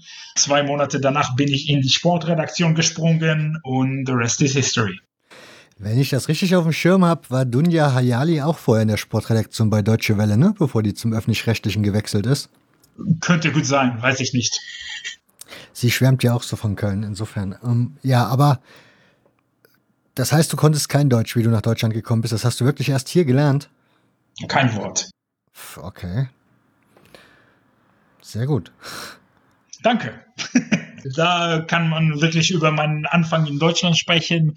Damals wusste ich halt, dass ich in diesem Land wohne, in dieser Region wohne. Damals in Bonn. Nach zwei Monaten bin ich nach Köln gezogen. Und da musste ich unfassbar viel lernen, unfassbar viel erfahren. Und ich habe mich so entschieden, das so schnell wie möglich zu lernen, weil ich hier bleiben möchte. Und äh, mein, ja, mein, mein, mein, mein Integrationskurs war eigentlich durch 80% Groundhopping und 20% Karneval. So habe ich die Sprache gelernt, so habe ich die Kultur gelernt, so habe ich gelernt, was hier in Deutschland rechts oder links ist, was ist äh, Mainstream, die verschiedenen politischen Seiten, die verschiedenen politischen Strömungen unterhalb den Linken, auch was unfassbar kompliziert ist. Das alles habe ich durch den Fußball gelernt. Ähm, und wie gesagt, das, das Größte, was ich, was ich durch den Fußball gelernt habe, ist halt die Sprache. Also diese Sprache, ich habe schon ein, zwei Mal Sprachkurse gemacht, aber das hat bei mir 0,0 geholfen. Durch meine Fußballsozialisierung in Deutschland musste ich viel Deutsch, viel mehr Deutsch reden. Äh, sei es bei FC Auswärtsfahrten oder einfach durch äh, meine meine Arbeit ähm, über Fankultur zu berichten oder so. Das, damals musste ich einfach über äh, Deutsch sprechen und so habe ich gelernt. Deswegen spreche ich mit dir Deutsch und nicht Englisch. Zu deinem Job bei der Deutschen Welle kommen wir später noch. Wir müssten jetzt okay. wahrscheinlich mal den Bogen wieder zurück machen zum Fußball, weil wir sind ja in Israel jetzt eigentlich rausgegangen, aber der israelische Fußball ist ja immer noch ja, wir bevor du langsam. Wir müssen ja irgendwie das mal versuchen, uns selbst oder mir zu erklären und den Hörern vielleicht auch. Das Thema, du hast eben schon erzählt, dein Vater ist jüdisch-orthodox. Dann gibt es die Zionisten. Ich habe keine Ahnung, wie viele Gruppen und ja, was es da noch so alles gibt an religiösen Gemeinschaften oder Ausrichtungen in dem Judentum selbst. Das hat alles Einfluss auf den Sport. Das sehe ich richtig, ne? Definitiv. Jetzt bei jüdisch-orthodox, da stelle ich mir, das sind die Menschen mit diesen langen weißen Bärten, die meistens so geflochten sind und diese Hüte aufhaben, ne? Das ist mein Vater. Das ist mein Vater. Okay, ähm, die habe ich so in meiner Darstellung, wie ich sie bisher so wahrgenommen habe, sind die relativ strange unterwegs, also sehr religiös und sehr konservativ, richtig? Richtig. Und Zionisten sind eher die ein bisschen entspannteren dann sozusagen, die ein bisschen offeneren je nach Gemeinde und je nach äh, Land. Also in Israel sind sie zu großen Teilen doch zionistisch. In den USA, ja, da ist es viel, da ist es geteilt. Aber in Israel sind sie, würde ich 90 oder 80 Prozent sagen, die Zionisten sind. Gibt es noch eine Gruppe, die ich jetzt vergessen habe? Ähm, also innerhalb des Judentums in Israel gibt es unfassbar viele Gruppen. Also ich, es gibt diese, diesen bekanntesten jüdischen Witz, dass es einmal einen Jude gab, der auf einem äh, Lonely Island äh, gestrandet wurde. Nach äh, 15 Jahren wurde er von einem Schiff gefunden. Als der Schiff ihn gefunden hat, haben sie da vielen verschiedenen äh, Sachen gefunden. Also einen Shop, ein, äh, eine Wohnung, wo er schläft, ein Badezimmer oder so. Aber zwei Synagogen. Und da haben sie äh, ihn gefragt, warum gibt es zwei Synagogen? Du bist der einzige Mensch hier. Und dann hat er gesagt, ähm, das ist so, dass wenn ich mit mir selbst streite, gehe ich in die andere Synagoge. Und so ist es halt. Wir sind wirklich so unfassbar geteilt, dass es unfassbar, uh, unglaublich, äh, sorry, unmöglich ist, alle die Strömungen äh, zu nennen. Wir haben, wir haben nicht genug Zeit, glaube ich. Ähm. Welche sind die wichtigsten für die Fußballvereine? Also ich, wie gesagt, wir hatten Maccabi gibt's, Haboel gibt's, aber Haboel ist ja eigentlich eher so der Arbeiter, hast du ja schon übersetzt. Verbinde ich genau. jetzt also gar nicht mit Religion, sondern eigentlich ja Arbeiterkultur, wenn ja. man so will. Genau. Also religiös sind die Sportvereine grundsätzlich nicht. Also die wurden alle gegründet durch europäischen säkulären Juden vor allem. Auch die Verein, also der Verein, der vielleicht zum, also die, der erste Gedanke oder der erste Assoziation mit dieser, mit diesem Rechtssein oder Konservativsein, also Beitar Jerusalem, auch dieser Verein wurde durch säkulären Menschen gegründet. Deswegen, da spielt die Religion vielleicht nicht so eine große Rolle. Ähm, heute ist es schon ein bisschen anders. Beta, Beta sind dafür bekannt, dass ihr Fans vielleicht traditioneller sind, aber das ist auch nicht so an 100 Prozent. Äh, auch da gibt es verschiedene Möglichkeiten oder verschiedene Ausrichtungen und äh, äh, was die Religion betrifft, ist Israel unfassbar divers und das verspiegelt sich auch in, der, in den Fußballstadien definitiv. Wann wurde denn, wann wurden denn die Fußballvereine so gegründet, die ersten? Also das war Anfang äh, 20. Jahrhundert. Also der erste Verein war Maccabi Tel Aviv 1906. Äh, dann, dann, wann war das? 20 Jahre später gab es die ersten Hapoel-Vereine. Äh, 24, glaube ich, Hapoel Haifa. Dann 26 Hapoel Tel Aviv. Äh, dann gab es Beita in 36, wenn ich mich nicht täusche. Das war alles so ja, Anfang, Anfang 20. Jahrhundert, als die zionistische Bewegung immer stärker wurde, also mit der Zeit. Ja, dadurch auch gab es diese Konzept, dieses Konzept von äh, auch mit dem Körper zu arbeiten, nicht nur mit dem Kopf, wie wir äh, schon gesprochen haben. Und äh, ja, äh, diese Identität ist, wie gesagt, in vielen Bereichen im Leben, in, im israelischen Fußball ein bisschen verschwunden, das muss man klar sagen, aber manchmal gibt es Ecken, in denen äh, man es immer noch finden kann. Definitiv. Ist der Fußball in Israel eigentlich die Sportart Nummer eins oder gibt es da noch andere Sportarten? Fußball ist der Sportart Nummer eins, da gibt es keine, keine zwei Meinungen zu. Ich glaube, der äh, das Unterschied zwischen dem Fußball und dem nächsten Sport ist nicht so groß. Also Basketball ist auch ziemlich groß in Israel. Sage ich jetzt mal 80, 90 Prozent der Vereine, die in Fußball groß sind, sind auch im, im Basketball groß. Sei es Maccabi Tel Aviv, also der, der Basketballverein Maccabi Tel Aviv hat äh, was acht oder neun Mal Europapokal gewonnen oder so. Sie sind wirklich eine, ein großer, großer Basketballverein. Äh, Hapoel Jerusalem, auch ein großer Verein in Israel, hat auch die, der, den zweitwichtigen Europapokal schon gewonnen. In Sachen Basketball Basketball gibt es ein, eine sehr, sehr interessante Fankultur in Israel. Ähm, Derbys sind noch Derbys. Äh, weiter Jerusalem in Basketball gibt es nicht, aber äh, das, die Derbys zwischen Hapoel und Maccabi Tel Aviv äh, in Basketball sind genauso heiß, wenn nicht heißer als die Spiele vom Fußball, würde ich sagen. Also von der Fankultur her zumindest. Seit wann würdest du sagen, gibt es Fankultur in Israel? Seit immer. Also das war immer, ähm, das hat sich entwickelt mit den Jahren. Am Anfang war es so äh, keine verschiedene, keine bestimmte Subkultur oder so. Subkulturen gab es in Israel so gut wie gar nicht bis zu den äh, Ultras. Aber die Fankultur an sich hat seit immer existiert. Die Fans verschiedener Vereine waren immer in bestimmten äh, ja, sag ich jetzt mal, äh, äh, äh, vielleicht manchmal ist das durch politische Meinungen, durch äh, gesellschaftlichen Schichten, durch verschiedenen anderen Sachen so geteilt. Das war immer so.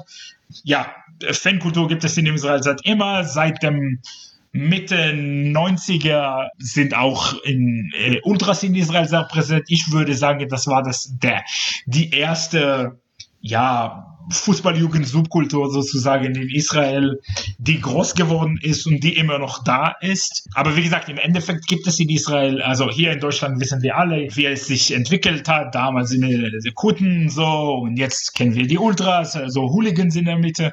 Aber da gab es in Israel solche Kultur gab, gab, es in, gab es in Israel so gut wie gar nicht.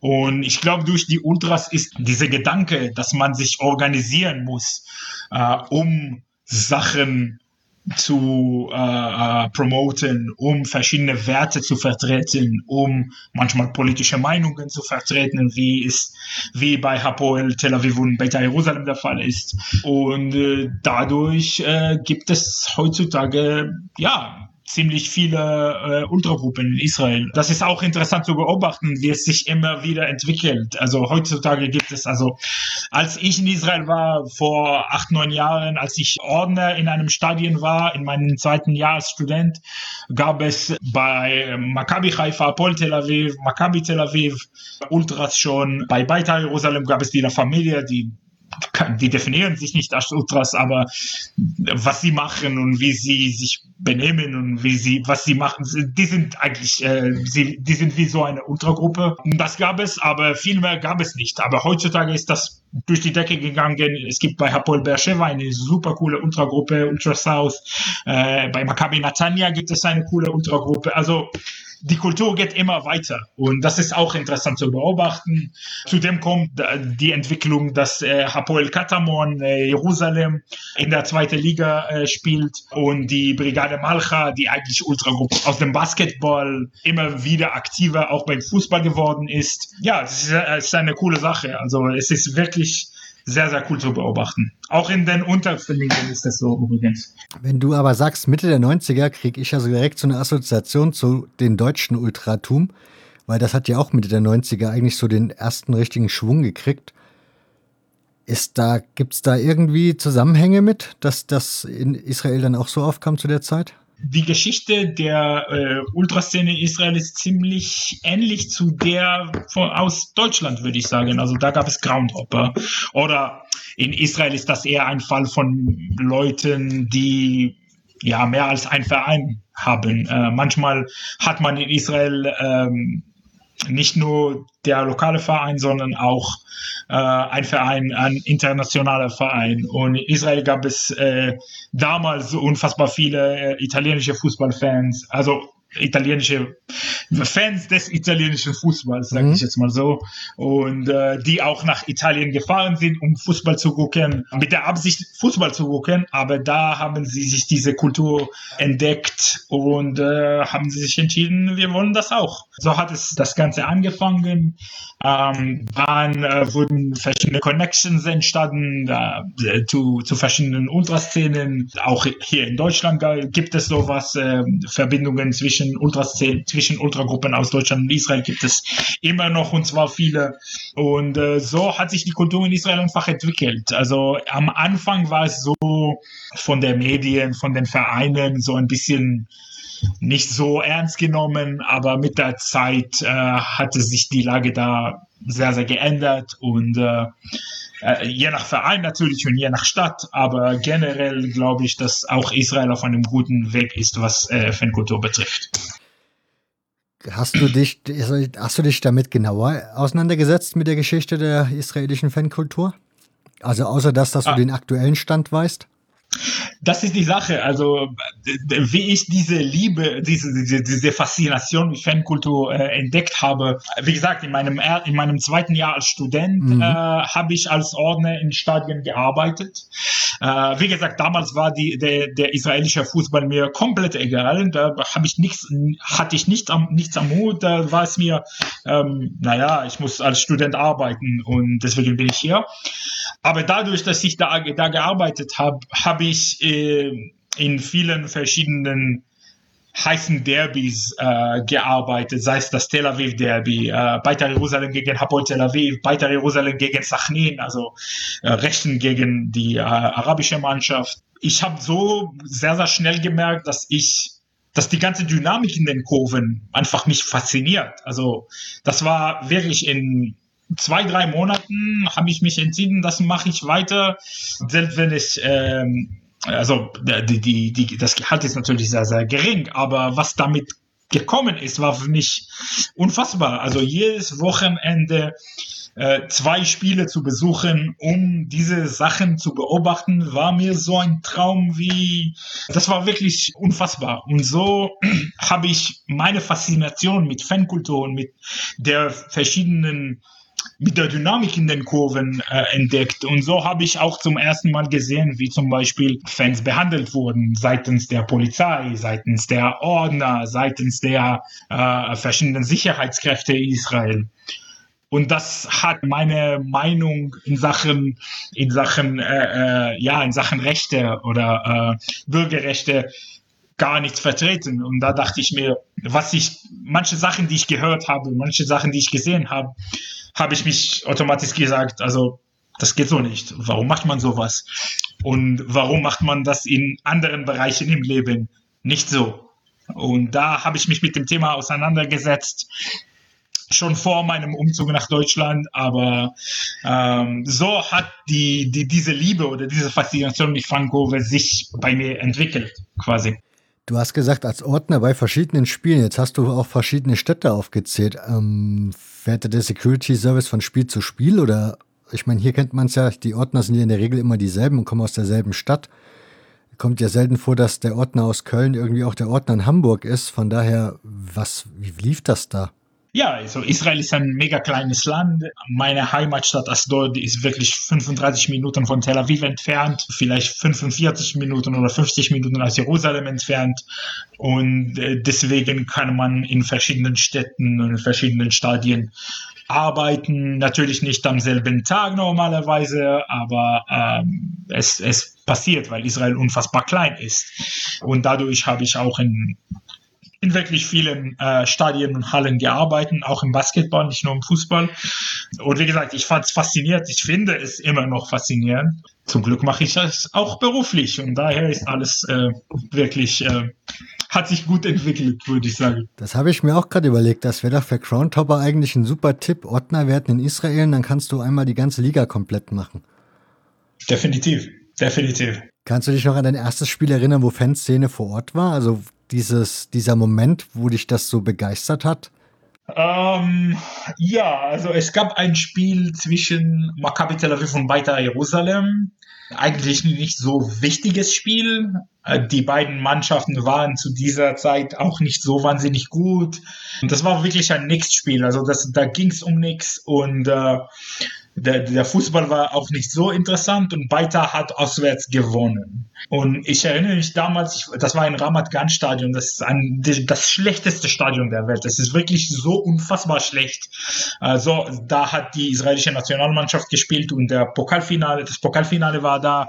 Äh, heute spielt man da nicht, weil das Stadion so schlecht ist. Und ich erinnere mich damals, ich war in der, also da oben von der Kurve von Maccabi und direkt äh, auf der anderen Seite des Stadions gab es die Auswärtskurve. mit Beitar Jerusalem habe ich viel, viel, viele Probleme, auch mit der Fanszene in Sachen Rassismus und Faschismus.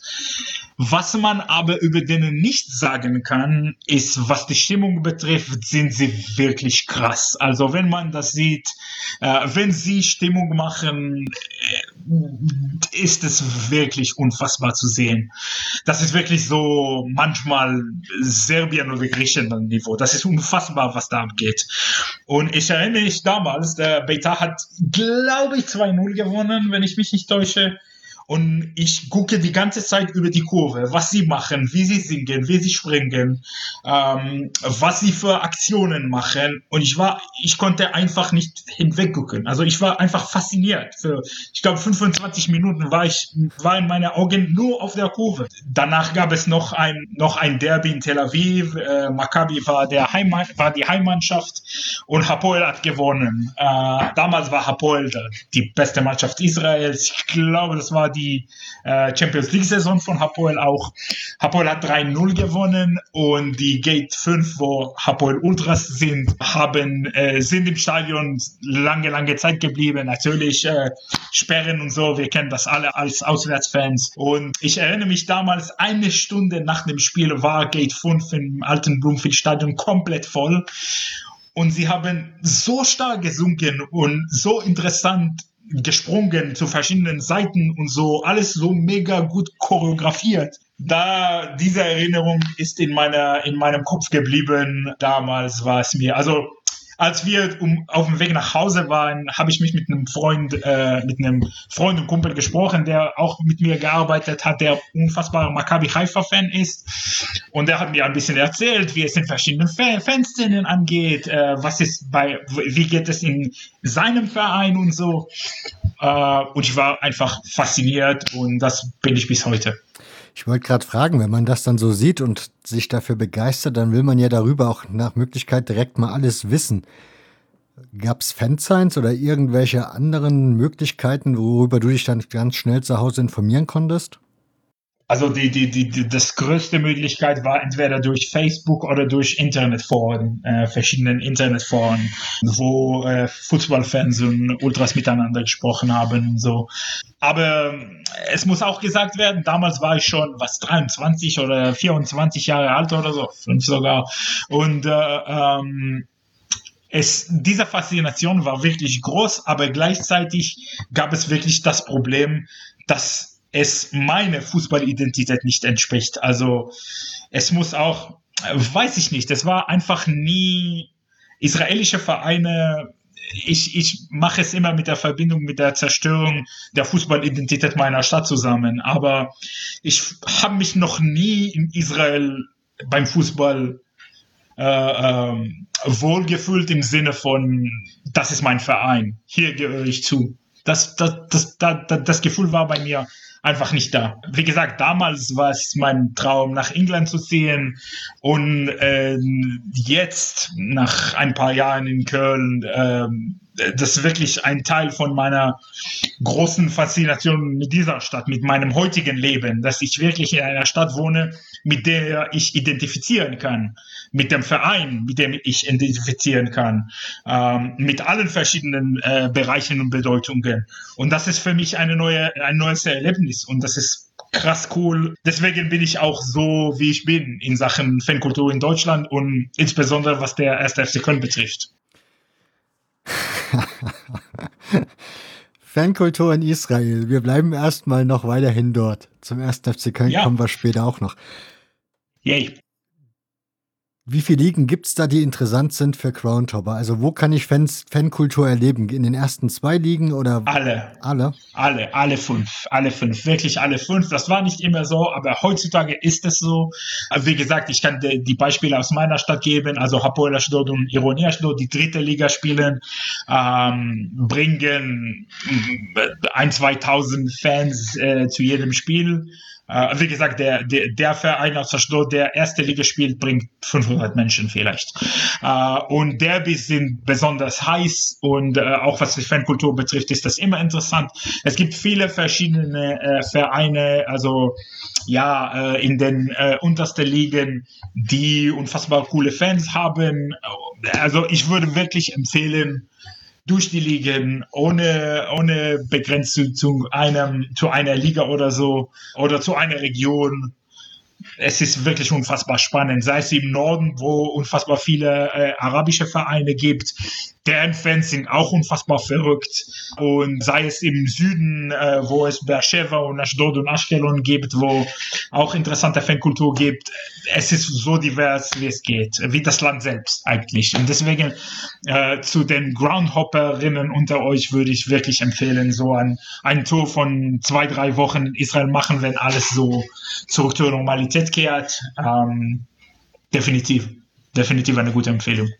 Hat die Fan oder tut die Fankultur sich unterscheiden von der deutschen? Also hast du da irgendwelche Punkte festgestellt, wo du merkst, da ist was anders wie bei uns? Ja, definitiv. Also in vielen verschiedenen Punkten. Erstmal, erstmal ist man in Israel nicht so gut organisiert wie in Deutschland. Zweitens, die Art und Weise von Support ist ein bisschen spontaner als ihr. Also natürlich gibt es Ultras und unter Ultras gibt es Strukturen und Vorsänger und so. Äh, aber im Endeffekt ist das in Israel manchmal schon ein bisschen spontaner. Also von meinem Gefühl her zumindest. Ähm, und ähm, ja, also diese, diese, wie gesagt, also selbst von der Be vom Begriff Fanszene, das gibt es in Israel nicht. Es gibt, in Israel gibt es entweder einzelne Normalos oder Ultragruppen. Hier ist hier gibt es ganze Strukturen, die ja Fanclubs vertreten, die äh, eine, wie gesagt, dieser Begriff, dieser Begriff Fanszene ist auch irgendwie einzigartig in, in Deutschland und das ist gut so. Aber das in Israel gibt es äh, leider nicht und das auch eine der, eines der Ergebnisse davon ist, dass in Sachen Fanrechte in Israel viel mehr zu tun gibt. Und die Ultras sind quasi die einzigen, die was sagen. Und das ist eigentlich schade. Aber ja, äh, es gibt unfassbar viele Unterschiede. Das ist so von meiner, von meiner Position als Fankulturmensch und so. Das sind die, die größten Unterschiede, würde ich sagen. Was sind die größten Probleme in Sachen Fanrechte? Weil du sagst, da wäre ein Unterschied. Erstmal ist die Repression gegenüber äh, Ultras in Israel manchmal ziemlich krass in Sachen äh, die Fans zu vertreten. Es gibt manche äh, Strukturen oder Fanorganisationen, die Fans vertreten, aber es ist nicht so gut koordiniert wie hier in Deutschland. Äh, wie gesagt, in Sachen polizeiliche Repression, in Sachen Polizeigewalt, es gibt, es gibt wirklich viel zu tun in Israel.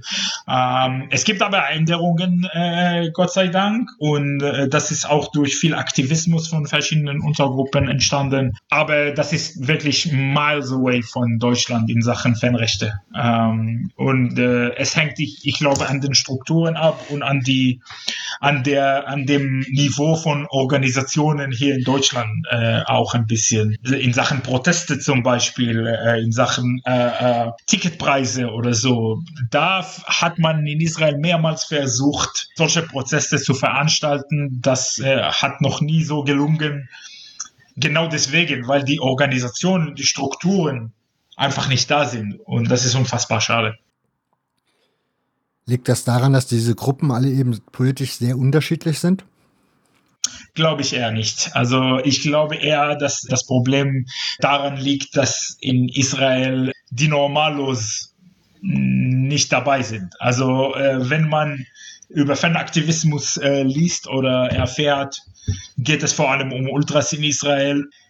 Ich glaube, es hängt, wie gesagt, hier in Deutschland kennen wir diesen Begriff Fanszene das ist natürlich die Ultraszene, aber da gibt es andere Teile, sei es, sei es äh, die äh, verschiedenen Fanclubs, sei es Gruppen, die ultra sind, aber noch keine Ultras, sei es Hools, weiß ich nicht. Es ist so divers, wie es geht. Äh, und es vertritt auch zu großen Teilen die Fans, die ins Stadion gehen. Es ist egal von welchen Richtungen, es ist egal von welcher Subkultur, es ist egal von welchem Kontext. Da, diese, diese Fanszene und die Strukturen von einer Fanszene vertreten eine große Menge von Menschen. Und in Israel ist das leider nicht so. die Organisationen vertreten in der Regel Ultras, ähm, vor allem Ultras, manchmal auch ein bisschen anderen Teilen, aber die Normalos sind einfach nicht dabei. Und äh, wenn es ein, ein Spiel von Maccabi Haifa gibt und äh, die Ultras sagen, heute boykottieren wir äh, das Spiel, äh, wir das Stadion trotzdem so nach wie vor. Ähm, weil es diese, diese, diese Notion von Solidarität und Organisierungskräfte das gibt es in Israel so gut wie gar nicht, leider. Ähm, trotz der Efforts von vielen Untergruppen und von vielen Fanvertreterinnen ist das noch, nie, noch nicht gelungen bisher, würde ich sagen. Was sind denn, du musst mich da mal ein bisschen mitnehmen. Ich habe mich mit der israelischen Fankultur ehrlich gesagt noch nie beschäftigt, so wirklich. Also es hat mich auch ehrlich gestanden noch nie so wirklich interessiert. Man interessiert sich ja doch eher Italien, Ungarn, keine Ahnung, gibt andere spannende Ultraländer. Von daher, was sind denn die Probleme, mit denen die da zu kämpfen haben? Ist das Pyrotechnik, ist das zum Beispiel da auch ein Problem? Oder gibt es da auch Stadionverbote? Was sind so die, die Problemchen? Alles, was wir, äh, viele von den Problemen kennen wir hier aus Deutschland, sei Stadionverbote, da ist Polizei, polizeiliche Repression, äh, äh, Pyro ist definitiv ein Thema, Fanrechte generell, sei es Anstoßzeiten oder Ticketpreise oder solchen Sachen, die sind alle auch in Israel ein Thema, äh, mit dem Unterschied, dass da ja, die, die Kraft der Fans eigentlich nicht so stark ist wie hier in Deutschland. Es hängt ein bisschen daran, dass hier in Deutschland hier die viele Vereine immer noch FV sind und äh, die, die Fans oder Mitgliederinnen immer noch die Macht haben, was in Israel zu großen Teilen nicht gibt.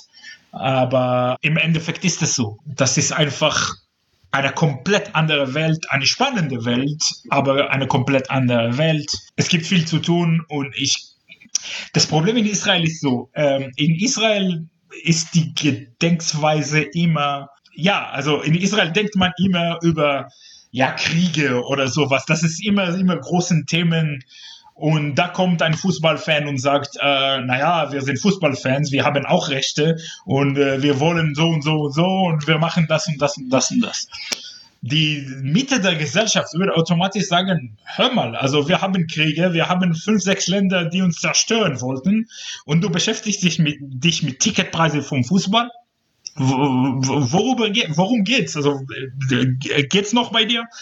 Und das ist die Reaktion der Mitte der Gesellschaft in Israel, äh, auch in Sachen Fußballfans. Also auch normale Fußballfans in Israel sind ein bisschen so in die Richtung. Und das gibt es zum Glück nicht in Deutschland. Diese Mentalität ist einfach sehr, sehr, sehr anders. Wie gesagt, viele Untergruppen versuchen das zu ändern. Bisher hat es so nicht funktioniert. Ob es äh, in der Zukunft funktionieren wird, ist eine andere Frage. Glaube ich eher nicht, aber ja, mal sehen. Es, es wird bestimmt interessant zu sehen. Das ist aber auch ein echtes Totschlagargument, ne? Definitiv. Äh, aber das ist ein Totschlagargument für viele andere Sachen auch. Äh, sei es die Kulturwelt in Israel, sei es die was weiß ich, Theaterstücke, also wirklich jeder, jeder Bereich in Israel ist von, diesen, von solchen Argumenten betroffen. In Sachen Finanzierung, in Sachen Rechte, in viel, wirklich in vielen verschiedenen, in Sachen Politik zum Beispiel. Also wenn ich mit meinen, äh, wie gesagt, meine Stadt äh, und meinen Freundeskreis in Israel so gut wie alle wählen rechts. Also manchmal krass rechts auch. Und wenn ich mit denen spreche ähm, und meine Meinung sage, ähm, dass in Israel viel mehr Bürgerrechte geben soll und dass Israel äh, die Bürger- und Menschenrechte anderer Gruppen äh, beachten muss, da sagen sie immer, das ist gut und schön für Europa, nicht für Israel. Hier gibt es äh, andere Regeln. Das ist immer die Argument, die Argumente. Das ist teilweise war ich, warum ich nicht mehr in Israel leben möchte. Also das vertritt meine, mein Verstand von, von, ja, von, von Idealen einfach nicht. Ähm, und äh, dass dieses Land seit 75 Jahren im Notstand ist, wirklich legalen Notstand in Israel seit 75 Jahren, das entspricht der Realität nicht und das ist auch nicht gesund. Ähm, ähm, mein Leben äh, stelle ich mir komplett anders vor und deswegen bin ich nicht mehr da. Ich habe gestern ein, ein, Foto von dir gepostet, wo du das T-Shirt anhast von Chemie Leipzig mit den 129 Freunden. Mhm. Da ging es ja ums Abhören von Fußballfans. Jetzt ist Israel ja ein Land, in dem der Staatstrojaner sozusagen ja entwickelt wurde, also den, den man gern hier in Deutschland zum, zum Einsatz bringen würde. Das ist eine israelische Firma, die das Ding an den Start gebracht hat. Sprich, da scheint man mhm. sich ja sehr gut mit auszukennen. Ist das in Israel eigentlich auch ein Problem für Fußballfans, dass man da befürchten muss, dass da auf Telefone, Computer oder sowas zugegriffen wird? Ähm, ich glaube, dass unter Ultras man darüber spricht. Ich kenne ich mich mit dem Thema nicht so gut aus, muss, muss ich sagen. Äh, ich könnte mir aber gut vorstellen, dass die Polizei in Israel solche Befugnisse benutzt gegenüber Fußballfans. Äh, aber Fakten oder Berichte habe ich persönlich nicht gelesen. Äh, aber das ist definitiv nicht out of question, würde ich sagen. Das würde mich nicht, gar nicht überraschen, wenn es so ist.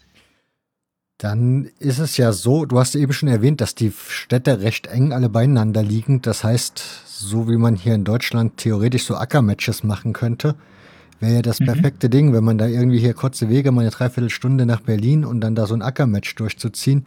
Wie ist das in Israel? Also ist das dann so, dass du in deiner Stadt so relativ deine Ruhe hast als Fangruppe deines Vereins oder musst du damit rechnen, dass dann irgendwie der Nach die Nachbarstadt da auch mal nachts vorbeischaut?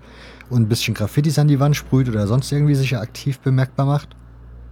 Ja, also, also es hängt ein bisschen an dem Verein ab. Also Vereine wie Maccabi Tel Aviv zum Beispiel sind nicht mehr, ähm, also sie zum Beispiel Maccabi Tel Aviv ist vielleicht das beste Beispiel. Das ist ein Verein, der nicht mehr Tel Aviv vertritt. Er vertritt was sehr, sehr Mainstream ist in Israel, würde ich sagen. Und äh, die, ich würde sagen, ich würde nicht übertreiben, wenn ich sage, dass 90 Prozent der Maccabi Tel Aviv-Fans nicht aus Tel Aviv kommen.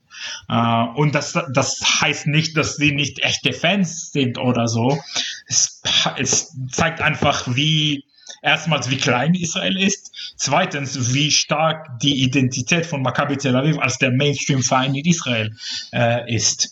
Ähm, in Sachen Graffiti und in Sachen äh, Gewalt manchmal gibt es verschiedene Fälle in verschiedenen Städten, wo es auch äh, vorkommt. Es gab verschiedene Vorfälle von ja, äh, Auseinandersetzungen zwischen Fans von äh, Maccabi von Maccabi Tel Aviv, äh, Beitar Jerusalem und Apol Tel Aviv. Da gibt es fast immer Probleme. Probleme. Da gibt es immer Vorfälle von solchen Sachen. Und in Sachen Graffiti zum Beispiel, ich weiß, dass zum Beispiel in Haifa zwischen Apol Haifa und Maccabi Haifa gibt es immer diese Übersprühungen, sage ich jetzt mal so äh, und auch da ist Gewalt ein Thema. Also es ist wirklich einfach anders. Es hängt an der Stadt ab, äh, an dem Verein. Je größer der Verein ist, desto weniger lokal der Verein ist. Äh, Vereine wie Maccabi Haifa oder Maccabi Tel Aviv sind nicht mehr aus Haifa oder Tel Aviv, sondern die vertreten was ein bisschen größeres. Ist auch bei Beitar Jerusalem teilweise so. Okay. Ich mache mal wieder eine Hörerfrage von Knurri, der ist FC St. Pauli-Fan. Und er fragt mich, würde, würde die Rivalität zwischen Maccabi und Hapoel Tel Aviv interessieren? Ist das vordergründig ein Stadtderby oder geht es auch um politische Aspekte? Ich weiß, du hast das auf Twitter schon beantwortet gehabt, aber ein bisschen kurz. Von daher hast du jetzt die Gelegenheit, das mal ein bisschen ausführlicher noch zu machen. Ja, also die Rivalität zwischen Napoli und Maccabi Tel Aviv erinnert mich ein bisschen an die Rivalität zwischen dem FC St. Pauli und dem HSV. In dem, dass in einer Seite spielt die Politik eine große Rolle, auf der anderen Seite nicht so. Und es gibt trotzdem eine große Stadtrivalität. Ich glaube eher, dass in Tel Aviv die Rivalität wirklich eine 90% Stadtrivalität ist. Es gibt aber politische Aspekte zu dieser Rivalität. Zum Beispiel, was, was für Lieder singen die gegeneinander oder was für äh, Beleidigungen sie benutzen gegeneinander. Das sind immer Sachen, die immer politische Meinungen vertreten. Zum Beispiel, das beste Beispiel, Hapoel nennen Maccabi oder Maccabi-Fans als Deutsche und Nazis so nennen sie Maccabi als Nazis und als Deutsche. Und zwar als Beleidigung natürlich. Äh, und auf der anderen Seite singen Maccabi, Hapoel haben mich äh, Nazi genannt, aber ich bin stolz auf dem Davidstern auf meinem Brust. Wenn man sagt, dass er stolz auf seinen äh, Davidstern ist, ist das ein politisches Statement. Daher würde ich sagen, das ist vor allem eine Stadtrivalität, aber es gibt Aspekte, wo die Politik auch auftaucht. So würde ich das formulieren. Wobei mich jetzt interessieren würde, Maccabi und Hapoel, das ist doch eigentlich, also wo ist denn da der politische, also der Unterschied? Die, der Unterschied ist einfach, dass Hapoel-Fans vor allem oder die Ultraszene, die Ultras Hapoel definieren sich sehr, sehr klar als links, antifaschistisch, sozialistisch, mhm. äh, teilweise kommunistisch. Äh, und Maccabi vertreten die Mainstream der israelischen Gesellschaft. Und der Mainstream der israelischen Gesellschaft ist nicht wie die Mainstream in Deutschland. Die Mainstream in Israel ist viel rechter und viel konservativer als hier. Es gibt Sachen, die in Israel äh, in der Mainstream akzeptiert worden sind in den letzten Jahren, die bei mir persönlich gar nichts gehen. Es, sei es in der Politik, sei es in der Gesellschaft, sei es in verschiedenen Teilen der Kultur oder so. Und äh, das heißt, dass auch im Fußball hat es einen Effekt. Ja, das ist das ist der Unterschied. Dass Maccabi einfach alles, was Mainstream ist, repräsentieren und Hapoel alles, was links ist, repräsentieren. Und die Link, das Linkssein in Israel ist heutzutage, ja, einfach, es, es, er wehrt sich sehr, sehr klar gegen die Mainstream in Israel, weil die Mainstream in Israel manche Werte vertritt, die gar nichts gehen. Sei es Anti-Flüchtlings-Emotionen, sei es, ja, also anti-palästinensischen Emotionen, sei es Unterstützung für die ähm, Besatzung von Westjordanienland oder solchen Sachen. Und da gibt es äh, politische Konflikte. Sie kommen in dieser Rivalität gar nicht so oft vor, aber sie sind da, würde ich sagen. Woran oder gibt es einen, einen Grund, warum bei Hapoel Tel Aviv so viel Linke sind? Also gibt es da irgendeinen Auslöser? Kommen die irgendwie aus demselben Viertel oder was macht das so aus? Ich meine, St. Pauli ist ja auch nicht einfach mal so als linker Verein entstanden, sondern gibt es ja auch Hintergründe zu. Mhm. Ja, definitiv. Also Hapoel Tel Aviv wurde ähm, so gegründet als Verein der Mitarbeiter, als äh, Teil der Histadrut, als Teil der, äh, der die Histadrut ist die israelische Gewerkschaft, äh, damals die jüdische Gewerkschaft, ne? damals gab es kein Israel, aber ja, also dadurch sind diese Vereine entstanden. Ich glaube auch dadurch, dass wir über Tel Aviv reden, eine Stadt, wo wirklich ich glaube, die, ich würde sagen, die, einer der zwei einzigen Städten in Israel, wo säkulär linke Menschen vielleicht nicht so in der Mehrheit sind. Die andere Stadt ist Haifa übrigens.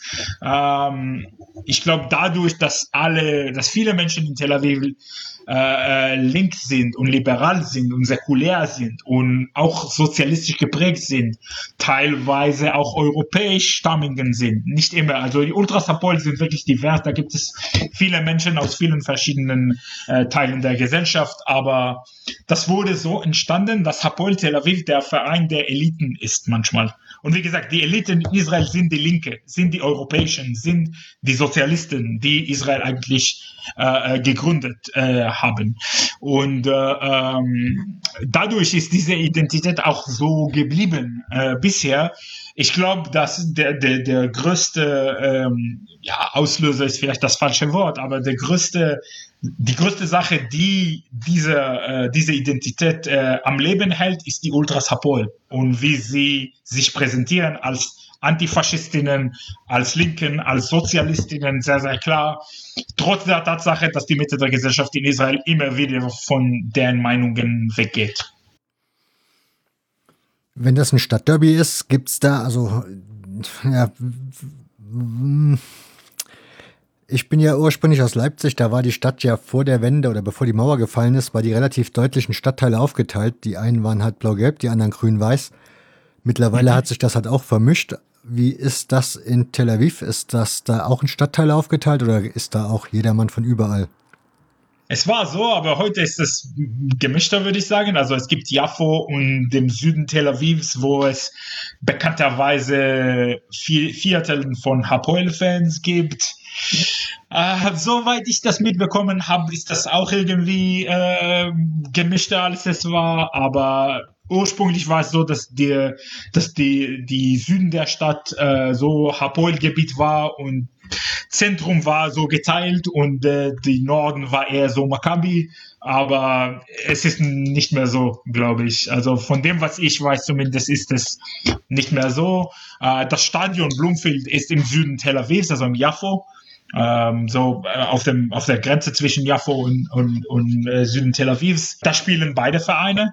Daher würde ich sagen, dass Ja, es gibt auch die Tatsache, dass im Zentrum Israel unfassbar viele Städte gibt und äh, die und das, der Unterschied ist wirklich so klein, wie es geht. Äh, manchmal gibt es also eine Straße Unterschied zwischen zwei Städten und deswegen ist es ähm, ja Regionen oder Viertel, die mit einem Verein identifiziert sind, fast so gut wie kein Thema, würde ich sagen. Als Linke möchte man ja immer Freiräume erkämpfen. Wie sieht das aus bei Habeck? Gibt es dann für die Ultras, also haben die Ultras so ihren eigenen Treffpunkt? Gibt es da besetzte Häuser? Gibt es da irgendwie so ein bisschen Szene für die? Oder ist das echt etwas, was sie nur im Stadion dann letzten Endes in der Masse ausleben können? Ja, es ist vor allem im Stadion und es ist vor allem bei äh, politischen Protesten sind sie mit dabei in vielen Fällen. Es, also Antifa-Strukturen wie in Deutschland gibt es so gut wie gar nicht in Israel. Ich glaube, die einzige Antifa-Strukturen äh, in Israel sind die Ultragruppen, sei es Ultras Hapoel oder die Brigade Malcha aus Jerusalem. Und äh, dadurch leben sie auch antifaschistische Werte aus. Äh, aber das ist im Fußballkontext. Ich glaube, ich weiß, weiß, dass in beiden Städten die Gruppen auch in anderen Bereichen im Leben aktiv sind. Äh, Besatzungen von Häusern gibt es in Israel so gut wie gar nicht. Das kommt aus der Tatsache, dass ja Israel mega, mega äh, äh, streng ist in Sachen, also es ist wirklich so äh, crowded, wie es geht. Es gibt nicht so viele Lebensräume und äh, vor allem in Tel Aviv ist es wirklich so, so dick besetzt, dass es wirklich so gut wie unmöglich ist, solche Sachen zu betreiben. Aber wie gesagt, das kommt aus der Tatsache, dass linke Strukturen in Israel, wie wir hier aus Deutschland kennen, gibt's nicht. Aber die Ultragruppen machen trotzdem eine sehr, sehr wichtige, gute Arbeit in Sachen Antifaschismus in Israel und das muss auch gesagt werden. Selbst wenn ich meine Anmerkungen habe in Sachen Fußballidentität und so, aber vor allem geht's um Antifaschismus und sie machen richtig coole Sachen in vielen Bereichen und äh, ja, well done. Jetzt frage ich mal doof, weil du sagst, da gibt's Rechte, Extremrechte heißt das, da laufen richtige Nazis rum, also so mit Klatze, so Nazis, wie man sie hier in Deutschland kennt? Ja, Nazis würde ich sie nicht nennen, aber Faschos schon. Sei es im Fußballkontext oder generell. Es gibt faschistische äh, Strukturen in Israel und die haben viel mehr Macht als hier. Die sind teilweise in, in den, im Parlament vertreten und auch in der Regierung. Meinungen, die ich wirklich ja, faschistisch und rassistisch wäre wirklich ein Understatement manchmal. Und äh, das äh, äh, betrifft äh, viele Bereiche im Leben in Israel, nicht nur der Fußball, äh, aber auch definitiv. Man kann wirklich über diese äh, Gruppe aus Beitar Jerusalem, La Familie sprechen, die eigentlich eine faschistische Struktur ist, ähm, nicht nur in, in Sachen Fußball, sondern auch in Sachen politischen Protesten. Sie kooperieren immer mit Organisationen, mit rassistischen äh, Jewish Supremacist Organisationen, mit äh, Meinungen von zum Beispiel Kach, eine terroristische Organisation in Israel, in Europa und auch in den USA, wegen dieser kompletten Jewish Supremacist Meinung. Das gibt es in Israel, das ist viel mehr akzeptiert als hier, würde ich sagen. Knorri fragt noch, mich wird, ähm, außerdem würde ihn interessieren, ob die Fußball-Ultragruppen auch zum, Bra zum, Bas zum Basketball gehen oder ob das eine andere Szene ist, also sprich, ob das dann verschiedene Leute sind. Also wenn die Vereine die gleiche Vereine, äh, dieselbe Vereine sind, äh, äh, sprich Maccabi Tel Aviv, Apol Tel Aviv, Apol Jerusalem, äh, gehen die Ultragruppen zu beiden ich, ich weiß, dass bei Maccabi Haifa die Ultras manchmal dahin gehen, manchmal nicht.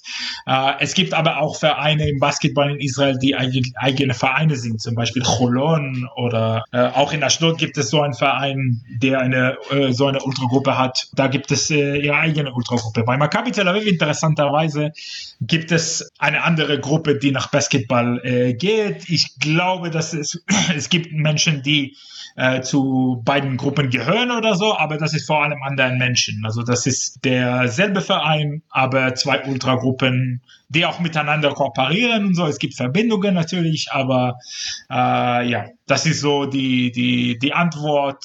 Teilweise schon, teilweise nicht. Wie ist das eigentlich mit Frauen in den Kurven? Ist da, also sind, sind relativ viele Frauen präsent oder ist das eher wie in Deutschland in vielen Kurven, dass dann die Frauen doch eher sehr unterpräsentiert sind? Also je nach Verein generell würde ich sagen, dass Israel, äh, das Fußball in Israel immer noch leider eine äh, quote unquote Männersache ist. Und äh, es ist so auch es wird auch so wahrgenommen in der Gesellschaft. Also nicht nur nicht nur äh, in den Kurven und so. Und ich, ich rede über die Gesellschaft auch. Es ändert sich aber langsam aber sicher würde ich sagen. Und äh, es gibt Kurven wo wo man wirklich viele Frauen sieht. Äh, bei den großen Vereinen äh, gibt es Frauen auch in Untergruppe normalerweise. Bei Hapoel gibt es bei Gate 5 gibt es relativ viele Frauen im Stadion. In Macau Maccabi Tel Aviv geht 11, geht 11 auch.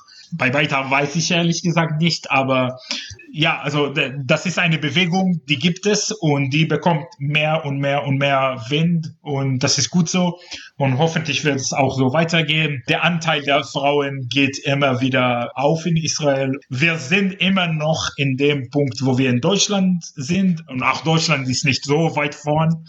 Aber äh, es, gibt, es gibt viel zu tun, aber das ist auf einem guten Weg, würde ich sagen. So als Anekdote in diese Richtung. Mein erster Kontakt mit einer, mit Mitgliedern äh, einer Ultragruppe waren mit ja, mit zwei äh, Freundinnen von mir, die mit mir äh, bei El Al gearbeitet haben, also bei, dem, bei der Fluggesellschaft, die teilweise aus dem Umfeld von den Green Apes von Maccabi Haifa sind.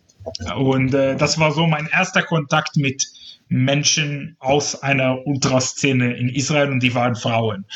Ähm, aber wie gesagt, das ändert sich. Ich glaube, dass auch bei Apol Katamon Jerusalem es äh, äh, Frauen in den Strukturen gibt. Ähm, da gibt es eine Vereinspräsidentin Daphne, eine gute Freundin von mir. Und äh, ähm, es ändert sich lang, langsam aber sicher, aber es gibt viel zu tun. Definitiv. Ich kann mir die Antwort wahrscheinlich schon fast selbst geben, aber trotzdem, du hast ja gerade schon gesagt, bei Frauen sind wir hier in Deutschland jetzt auch nicht so weit ganz vorne. Homophobie mhm. ist man zumindest im Kampf, finde ich, optisch ziemlich weit vorne. Also man bekommt mit, dass es ihn gibt und ich denke mal, auch von außerhalb, wenn man nach Deutschland schaut, kann man das durchaus bemerken. Wie ist das in Israel? Ich vermute dadurch, dass die Gesellschaft sehr konservativ und eher rechtslastig ist, wie du es formuliert hast, ist zu befürchten, da sieht es auch eher mau aus, oder? Ähm, ja, in dem Fußball glaube ich, ähm, es, es gibt manche Entwicklungen im israelischen Fußball, die bei mir eigentlich, die ziemlich gut sind. Es gab verschiedene Kampagnen von Spielern, äh, von großen Namen im israelischen Fußball in den letzten zwei, drei Jahren, die gegen Homo, die sich gegen Homophobie positioniert haben.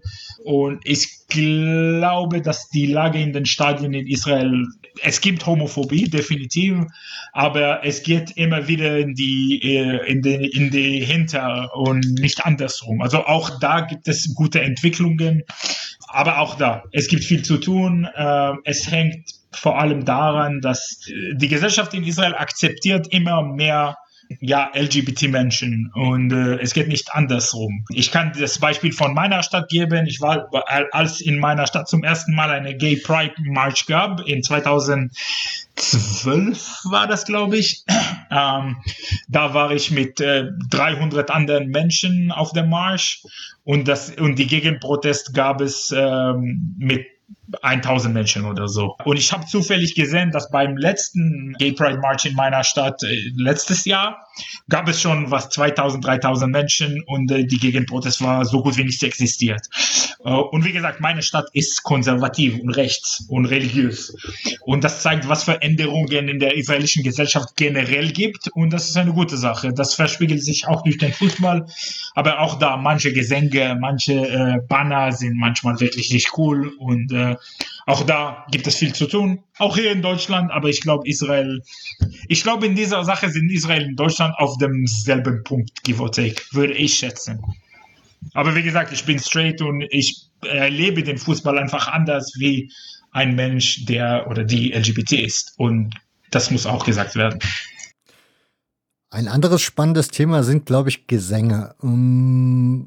Ist es in Israel, also wie ist das in Israel? Hat man da so seine eigenen Lieder, die man sonst nicht so in Europa hört und kennt? Und singt man da dann auf Hebräisch oder ist das dann auch Englisch und man guckt halt bei YouTube, was wird gerade in Italien oder sonst wo gesungen und dann macht man das nach? Um, 50-50 würde ich sagen. Also in Israel gibt es viele Gesänge, die ja von israelischen Liedern kommen oder die, die, die Melodien kommen von israelischen Liedern. Es gibt auch Lieder, die von internationalen oder, oder Pop-Songs äh, kommen oder so und auch Melodien, die aus den Kurven in Argentinien oder Serbien oder Griechenland kommen. Ähm, es ist ziemlich bekannt, dass äh, in Israel man nach der Armee, nach dem Armeedienst nach zum Beispiel nach Südamerika fährt und da geht man hoppen natürlich. Das, das machen alle. Äh, und dadurch bekommen die äh, israelischen Fans auch viele neue Gesänge und so. Aber es gibt wirklich, es ist so divers, wie es geht. Äh, ich glaube aber, dass die neue, neue Gesänge vor allem von, ja, würde ich sagen, Argentinien, Serbien, Griechenland kommen oder auch durch äh, israelische Lieder auf Hebräisch oder es ist wirklich mega divers. Warum, warum ist nach Militärdienst nach Südamerika? Warum? Interessant. Ähm, nach, nach dem Militärdienst will man in der Regel wirklich so weit wie es geht fahren. Ähm, es, es ist entweder nach Südamerika oder nach, also nach dem Fernost, Asien irgendwo, Australien, es ist wirklich, es ist fast bei allen so. Eine gute Freundin von mir, die Israeli ist, die hier in Köln wohnt, war, war nach, der, nach dem Dienst äh, in Südamerika und dann in Südafrika auch. Also es ist wirklich, äh, man versucht, so weit wie es geht aus Israel zu gehen, um den Kopf wirklich leer zu machen von all dem, was man in, im Armeedienst erlebt hat. Äh, und äh, diese Reise dauert normalerweise sechs, acht, neun Monate, manchmal mehr. Ähm, und ja, äh, ma heutzutage machen viele äh, äh, Hopping-Tours in Europa zum, zum Beispiel. Das ist auch eine, eine neue Entwicklung. Es gibt ja Freundschaften zwischen israelischen und deutschen Gruppen, ne?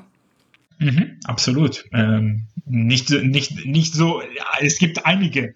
Die, die ich so in dem, im Kopf habe, sind vor allem also Werder Bremen, äh, die Infamous Youth aus der Ostkurve in Bremen sind mit äh, Brigade Malcha befreundet aus äh, Hapol Katamon Jerusalem, da gibt es äh, äh, Verbindungen. Eine andere Gruppe in Bremen, die Ultra Boys, auch Ostkurve sind mit den Ultra Boys aus Maccabi Haifa verbunden, soweit ich weiß. Äh, die, die, die bekannteste Verbindung ist zwischen äh, Ultra St. Pauli und Ultras Hapoel Tel Aviv. Äh, Ultras Hapoel sind Teil des Alerta-Netzwerks, äh, antifaschistische Ultras überall und dadurch wurden auch viele Verbindungen äh, entstanden.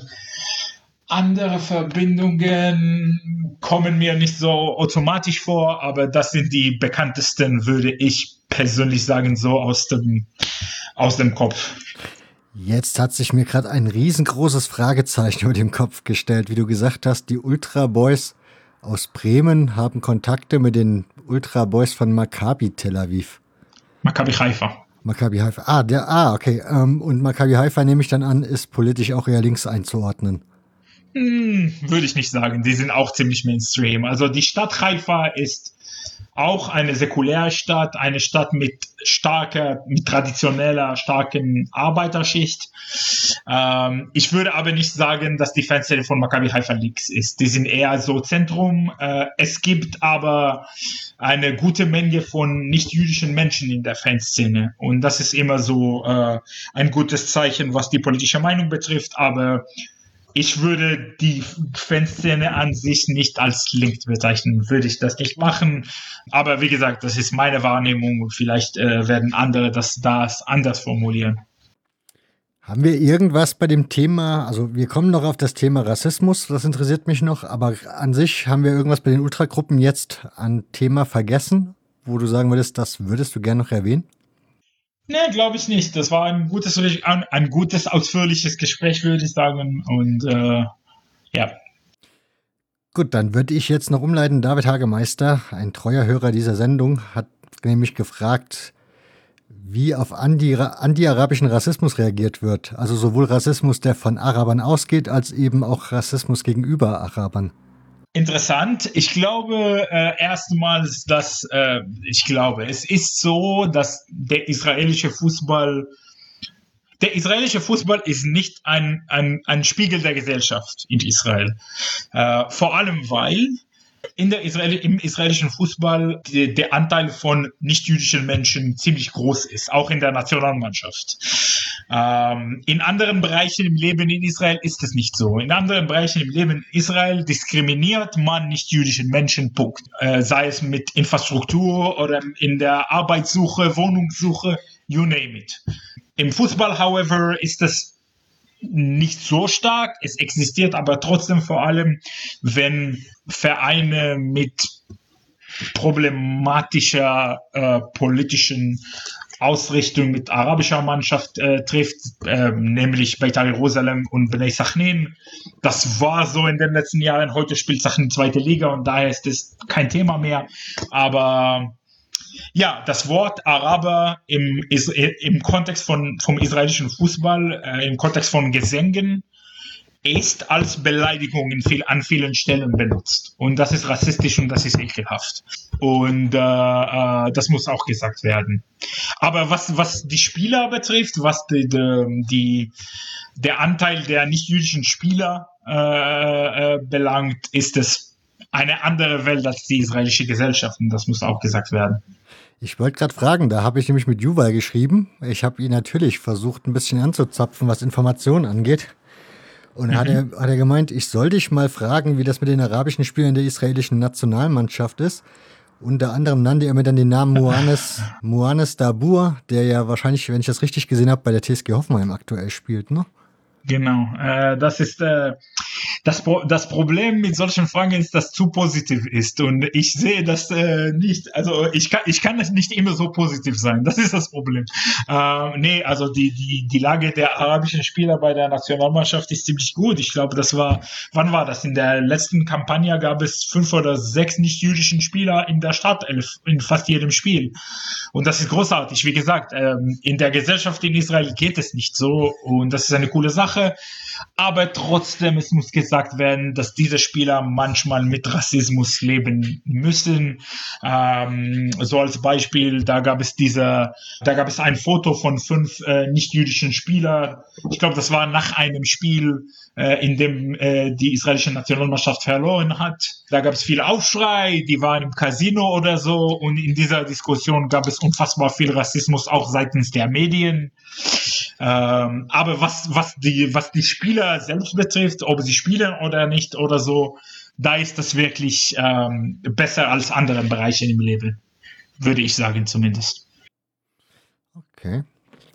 Kommen wir wieder zu dir, weil wir kommen jetzt nach Deutschland. Yay, at last. Ja, bevor wir aber jetzt nach Köln kommen, da kommen wir ja noch genug hin, das darfst du noch genug feiern. Sind wir erstmal nochmal in Frankfurt, wo du angekommen bist. Mhm. Ich gehe davon aus, du warst, glaube ich, ein halbes Jahr, wenn ich das richtig gesehen habe, also knapp ein halbes Jahr, glaube ich, in Frankfurt. Äh, dreieinhalb Monate. Dreieinhalb Monate. Oder so. Hast du in der Zeit die Eintracht geguckt? Ein paar Mal, ja. Und warum hat es dich nicht bei der Eintracht gefesselt? Eine gute Frage, die ich von vielen Freundinnen und Freunden in Frankfurt in, äh, regelmäßig bekomme. Ich fand die Eintracht und die ganze Setting unglaublich. Und diese Faszination, die ich mit Beitar-Fans und so hatte, hatte ich auch im Waldstadion, definitiv. Bei mir ist es auch aber so, dass für mich diese, dieses lokale Gefühl mega wichtig ist. Das gibt es und zwar viel bei der Eintracht, aber als ich weg aus Frankfurt gezogen bin, was irgendwie nicht mehr da, weil ich mich nicht mehr in der Stadt bin. Ich sage es immer, weil es auch richtig ist. Wenn ich, wenn ich in Frankfurt äh, geblieben hätte, wäre ich heute höchstwahrscheinlich Eintracht Frankfurt-Fan. Höchstwahrscheinlich. Aber wie gesagt, äh, nach meinem Umzug nach Köln war das ganze Paket Köln ähm, viel passender für mich, sowohl emotional als auch meinen Werten, was mir in einem Fußballverein wichtig ist. Aber wie gesagt, ich finde die Eintracht und die Fanszene und der, den Verein äh, wirklich großartig und es hat bei mir unfassbar viel Spaß gemacht, regelmäßig über die letzte Saison zu berichten. Also ich war bei denen äh, bei fast jedem Europapokal-Heimspiel dabei. Ich war einmal auch auswärts mit denen gegen Lazio. Dieses Auswärtsspiel mit der Eintracht gegen Lazio war eines der krassesten Erlebnisse meines Lebens. Also das werde ich nie vergessen. Warum? Ähm, aus vielen verschiedenen Gründen. Das war so, was, wenn man über Ultras denkt und was in der Ultrakultur interessant ist, alles an diesen, ich war 24 Stunden in Rom und in diesen 24 Stunden gab es wirklich alles, alle Aspekte von der Ultrakultur waren da. Sei es diese äh, Jugendkultur, die gar nichts, die was dagegen stellt, sondern nicht mit den, nicht gut mit Authorities angeht. Sei es mit äh, ähm, Organisierung unter der, in der Kurve, sei es beim Fan, also das war alles von Anfang an bis zum Ende faszinierend. Und in manchen Teilen habe ich ich, äh, natürlich gab es auch viele Punkte, wo ich vielleicht äh, nicht äh, mitgegangen bin. Aber generell als Erlebnis, grob gesagt, war es unfassbar, das mitzuerleben. Und das werde ich nie vergessen. Ähm, ich ich sage es immer meinen, meinen Freunden aus Frankfurt, aber an diesem Tag, als ich im Bett lag in einem so einem scheiß Hotel in Rom, habe ich mir gesagt, an diesem Tag habe ich wirklich vielleicht 35 Kilometer gelaufen ohne Witz, 35 Kilometer gelaufen mit der Eintracht. Es war krass, es war unfassbar. Äh, aber ich lag damals im Bett und dachte ich mir, erstmals, wie krass das war und zweitens fühlte ich mich neidisch. Ehrlich gesagt, fühlte ich mich neidisch. Da dachte ich mir, ich wünsche mir, dass eines Tages auch mein Verein in dieser Position wäre. Und äh, hoffentlich wäre es auch. Äh, wer weiß. Ich glaube, das ist nicht so wahrscheinlich, wie, wie, der, wie der FC sich entwickelt. Aber äh, das war wirklich ein krasser, krasser Tag und das werde ich nie vergessen. Jetzt muss ich dann doch eine FC-Frage dazwischen schmeißen, weil die waren ja erst im Europapokal. Das heißt, da warst du noch kein FC-Fan? Nee, ich war doch äh, mit dem Verein sehr, sehr sympathisiert, aber mit dabei bei jedem Spiel, wie ich heute bin, war ich noch nicht. Ah, okay. Zurück nach Frankfurt. Wie gesagt, da bist du nach Deutschland gekommen. Jetzt hast du gesagt, in Israel hast du so angefangen, dich für Fankultur zu interessieren. Dann kommst du bei die Eintracht ins Waldstadion, was ja vermute ich jetzt mal, auch wenn jetzt Israel nicht ganz oben auf meinem Schirm steht, aber ich vermute mal, es dürfte ein bisschen größer sein wie in Israel, so die Fankurve. Mhm. Also sprich, was, ja, wie hat's dir gefallen? Dein erstes Spiel? Das war ein Schock. Definitiv. Ich war, mein erstes Spiel nach dem Umzug nach Deutschland war ein Freundschaftsspiel zwischen Eintracht Frankfurt und ich glaube, dem FC Tokio oder so, so eine, eine japanische Mannschaft. Und da gab es, äh, das war im Sommer, als ich wirklich vielleicht drei Wochen in Deutschland war. Und äh, mal die Leiterin meines Austauschprojektes, äh, sie ist äh, große Eintracht-Fan und äh, bis heute eine gute Freundin von mir. Sie hat mir, ich, sie wusste, dass ich diese Interesse an Fußball habe und sie hat mir gesagt, geh mal zu Waldstadion, wenn du die, die Möglichkeit hast. Ich erinnere mich damals, da waren wir in der, im Austauschprogramm waren wir äh, zwei Männer und zwei Frauen und ich habe alle drei gefragt, ob sie mit mir kommen möchten und alle sagen, na ja, ist nicht so interessant. Der Mann, der andere Mann war auch, äh, der palästinensische Mann, der war Fußballfan, aber der war so, na ja, Eintracht ist nicht so mein, mein Ding und ich lasse es einfach und ich bin äh, alleine gegangen.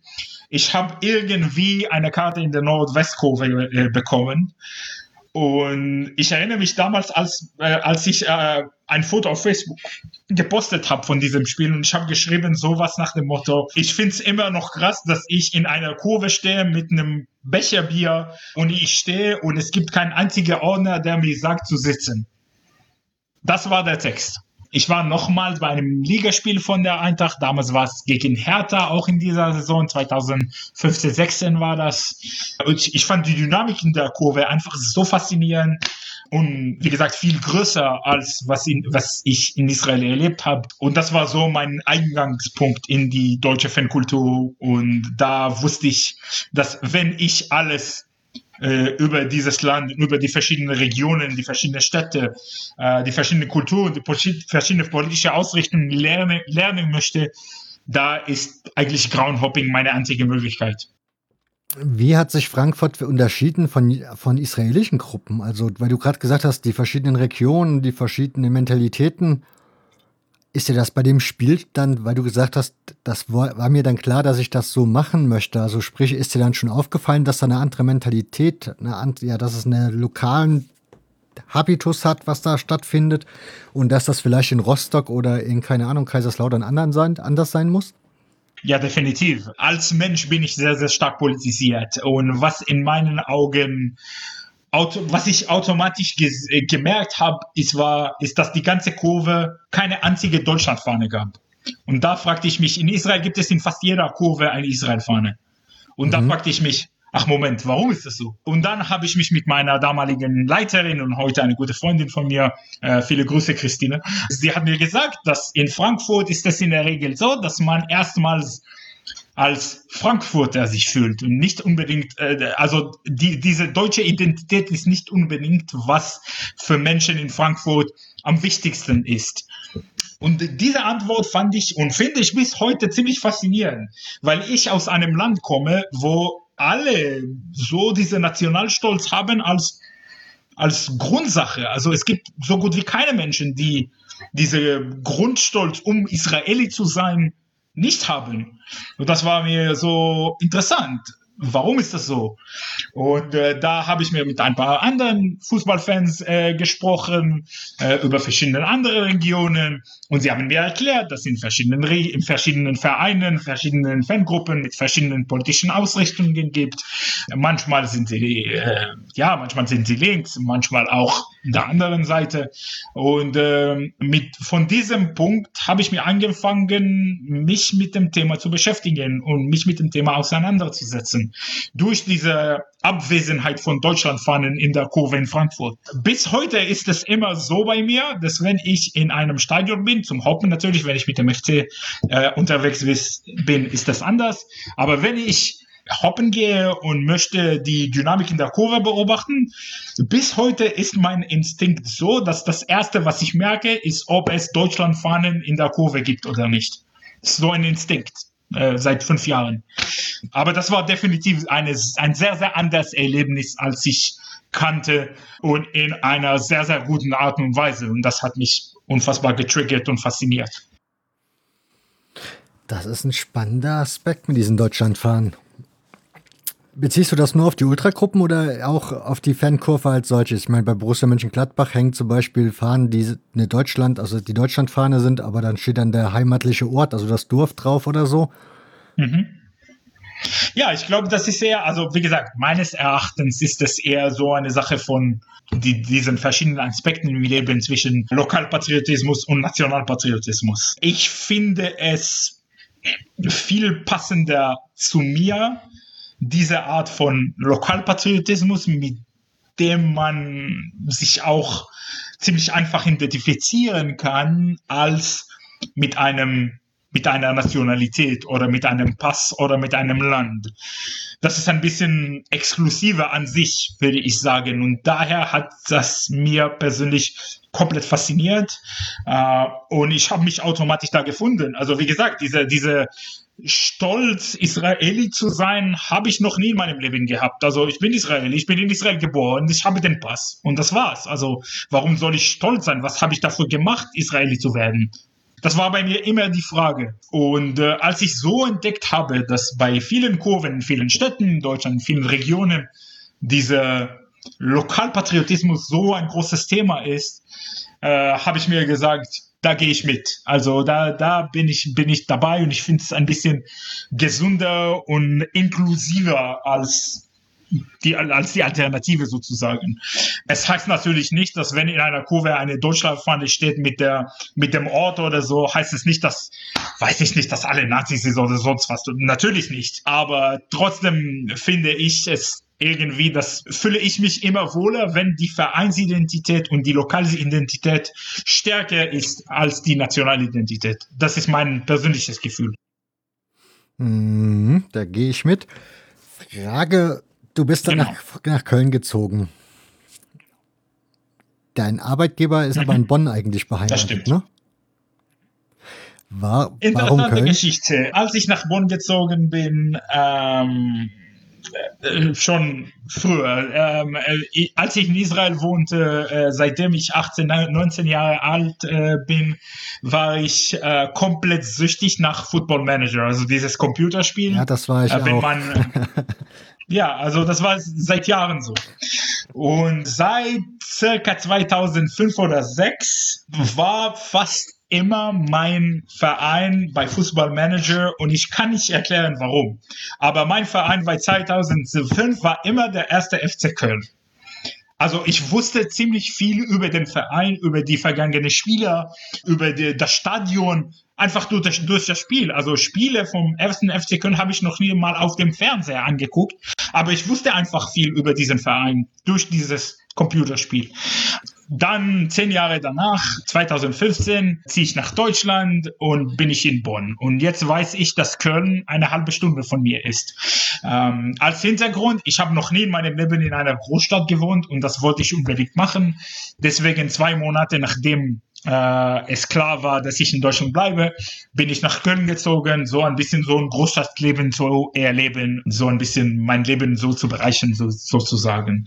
Da war es immer in meiner Erinnerung, dass in dieser Stadt mein meinen Fußball, mein Footballmanager-Verein gibt mein erster, mein erstes Geburtstagsgeschenk in Deutschland im November 2015 war eine Karte für das Spiel des ersten FC Köln gegen Hannover 96. Eine Stammtischkarte. Also das war eigentlich mega Porsche da, in der Loge oder so und der Sitz war komplett so Leder und so. Also es war mega, mega posch, äh, mega teuer von meiner besten Freundin hier.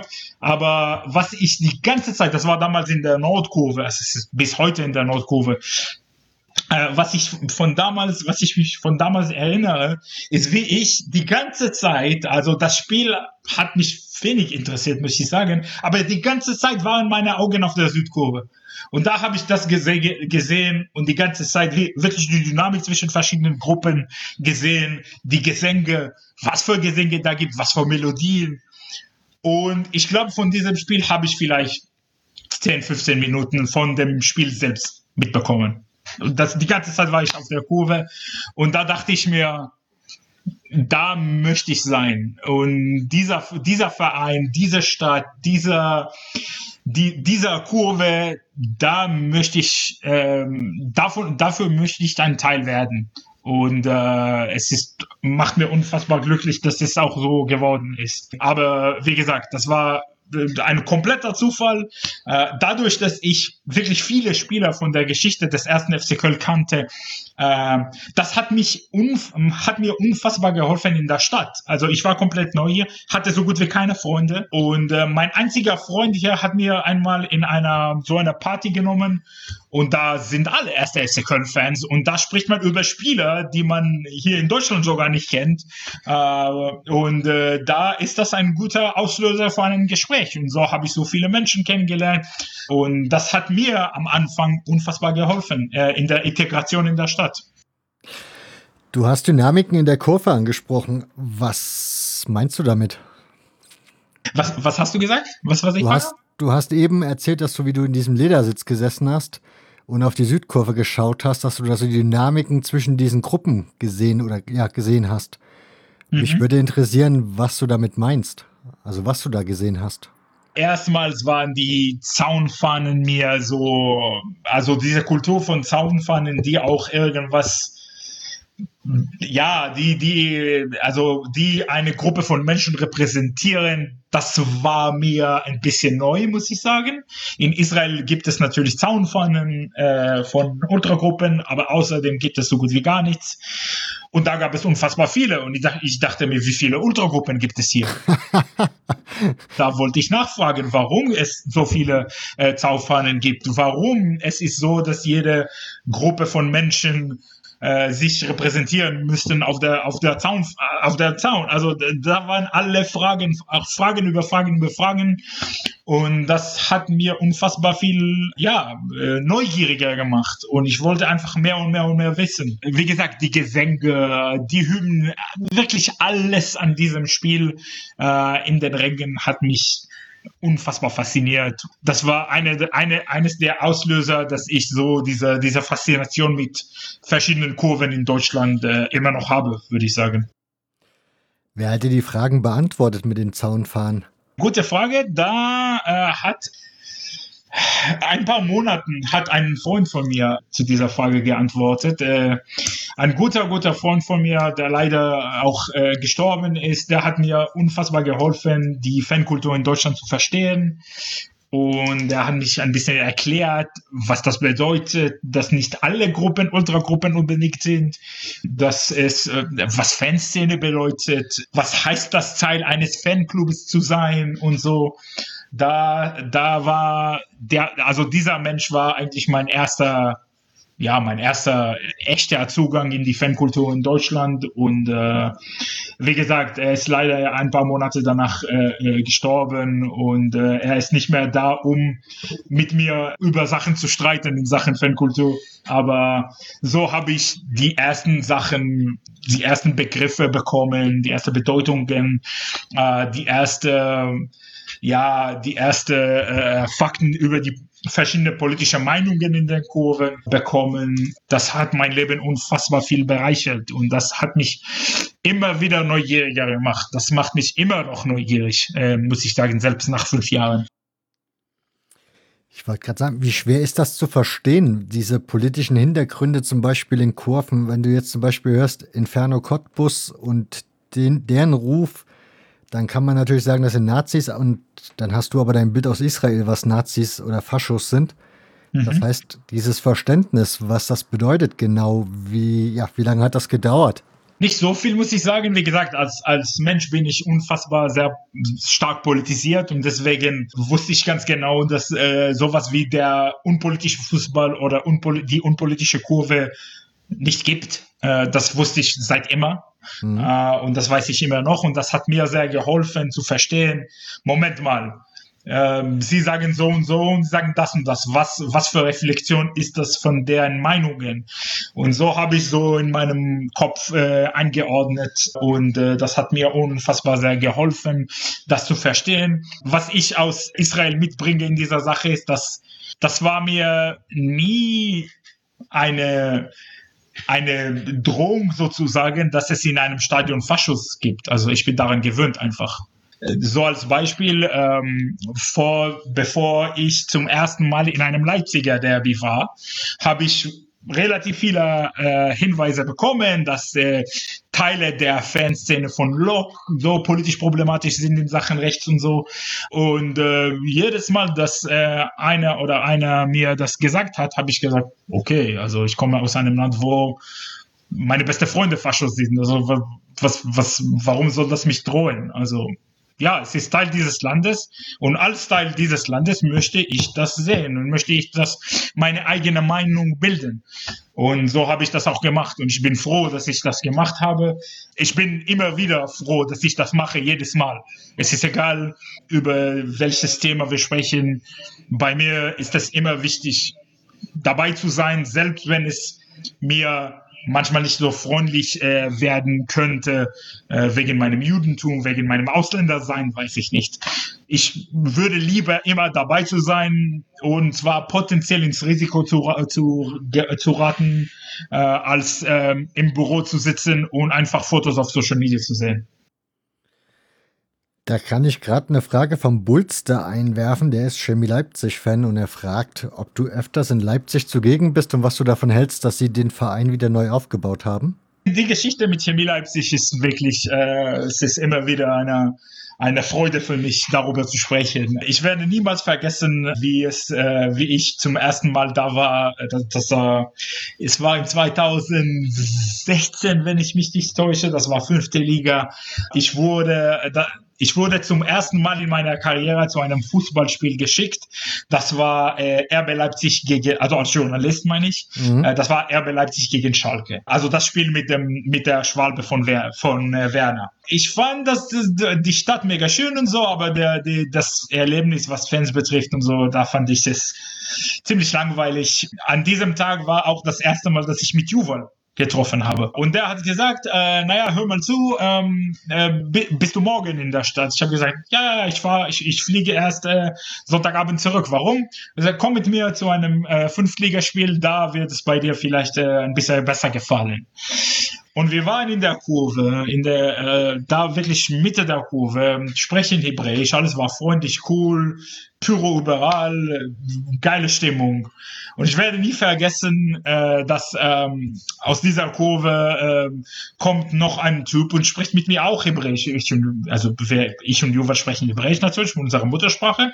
Und dann kommt noch ein Typ und spricht auch Hebräisch. Und dann ist es so, also er erzählt mir, dass er in Israel wohnte und so. Und wir sprechen so ein bisschen auch nach dem Spiel über die Fankultur und über verschiedene politischen Aspekten des Lebens in Israel und Deutschland halb Hebräisch, halb Englisch.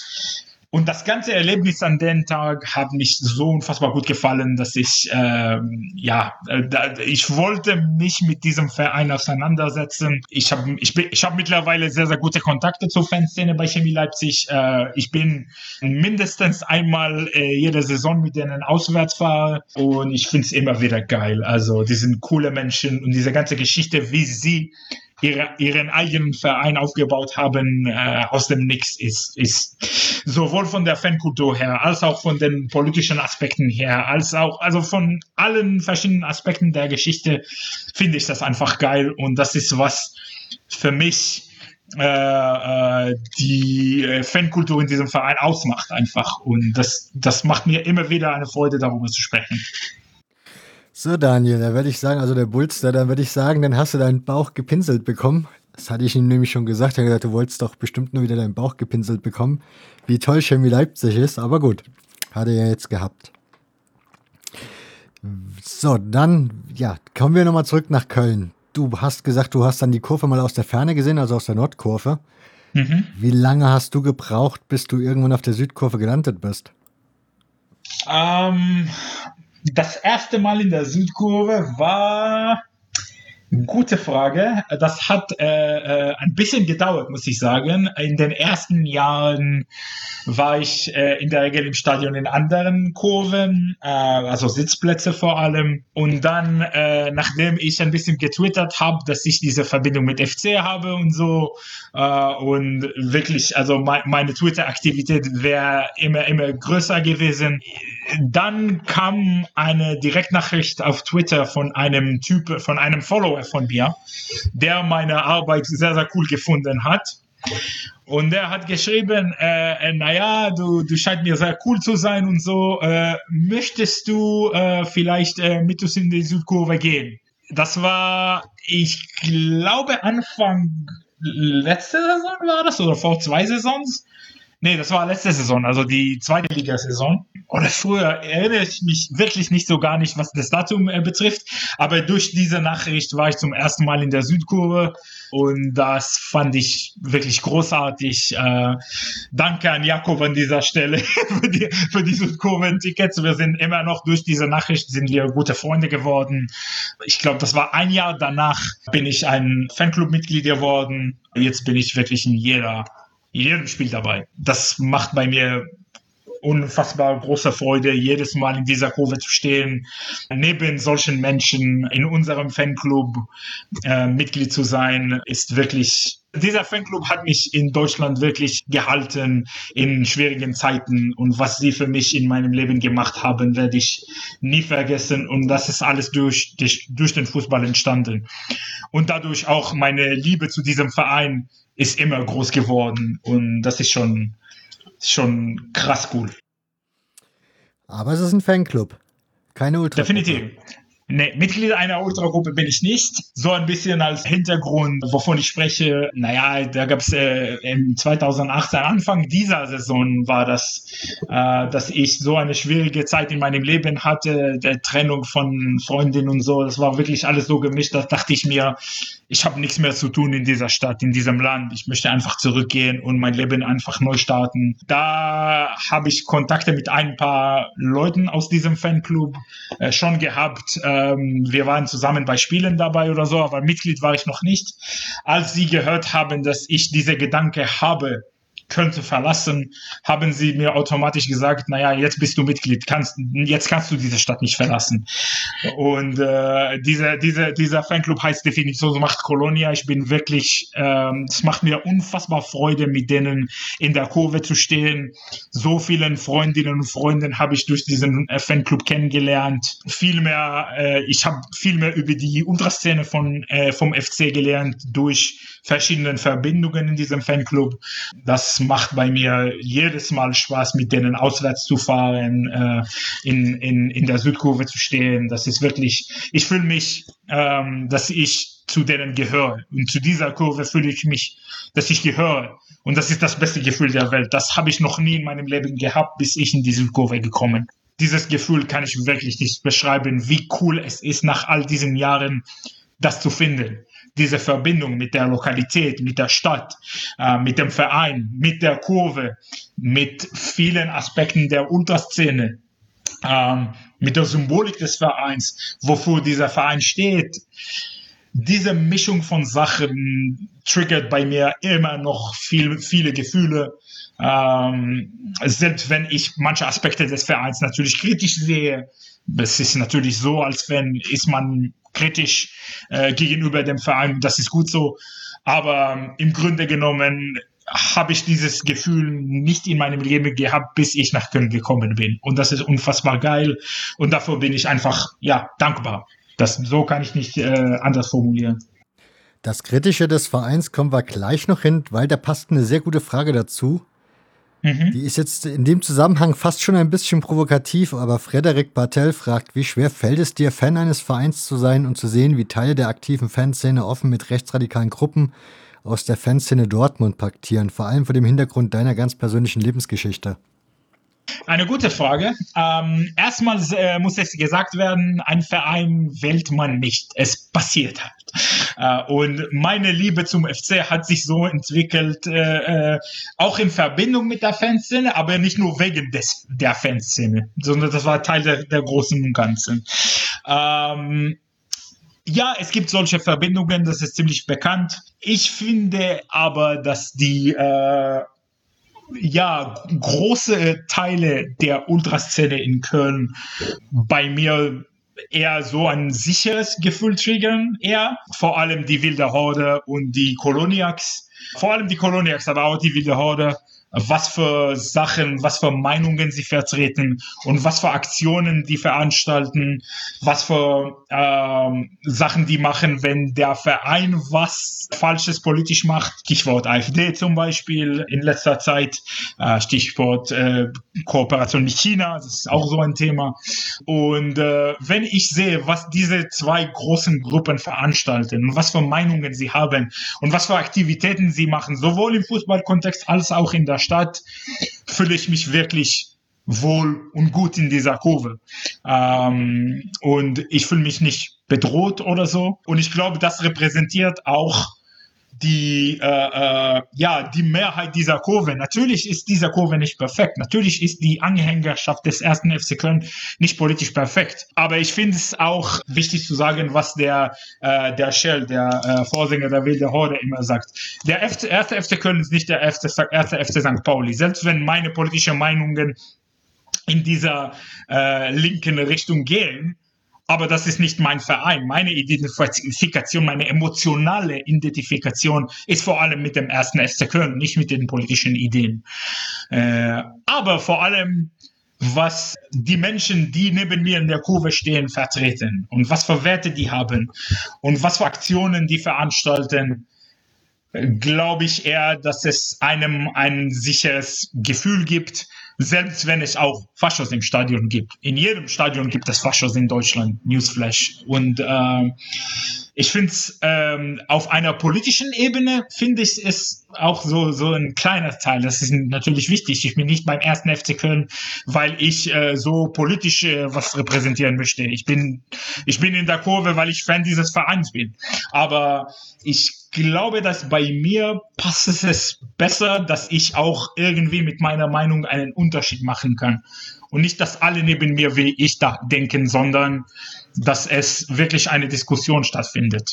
Und das, das gibt es beim ersten FC Köln. Das macht bei mir unfassbar viel Freude. Ähm, und ich hoffe, dass es auch so äh, weitergeht. So auch als, als so ein, eine kleine Sache. Ich habe in den letzten Jahren ziemlich viel mit alten FC-Fans gesprochen, teilweise auch aus der jüdischen Gemeinde zum Beispiel hier in Köln. Was Sie mir erzählt haben, dass in den, in den 80er, 90er Jahren in, im Stadion passiert in, in Sachen ja, problematische politische Ausrichtungen, in, in Sachen manchmal auch Antisemitismus äh, passiert ist, was Sie erlebt haben, was Sie gehört haben. Und was der Stand der Dinge heute ist, ist Welte entfernt und das ist vor allem das ist dank vielen verschiedenen Elementen, äh, das Fanprojekt zum Beispiel in Köln, äh, aber auch dank der, äh, des Engagements der Ultragruppen in Köln.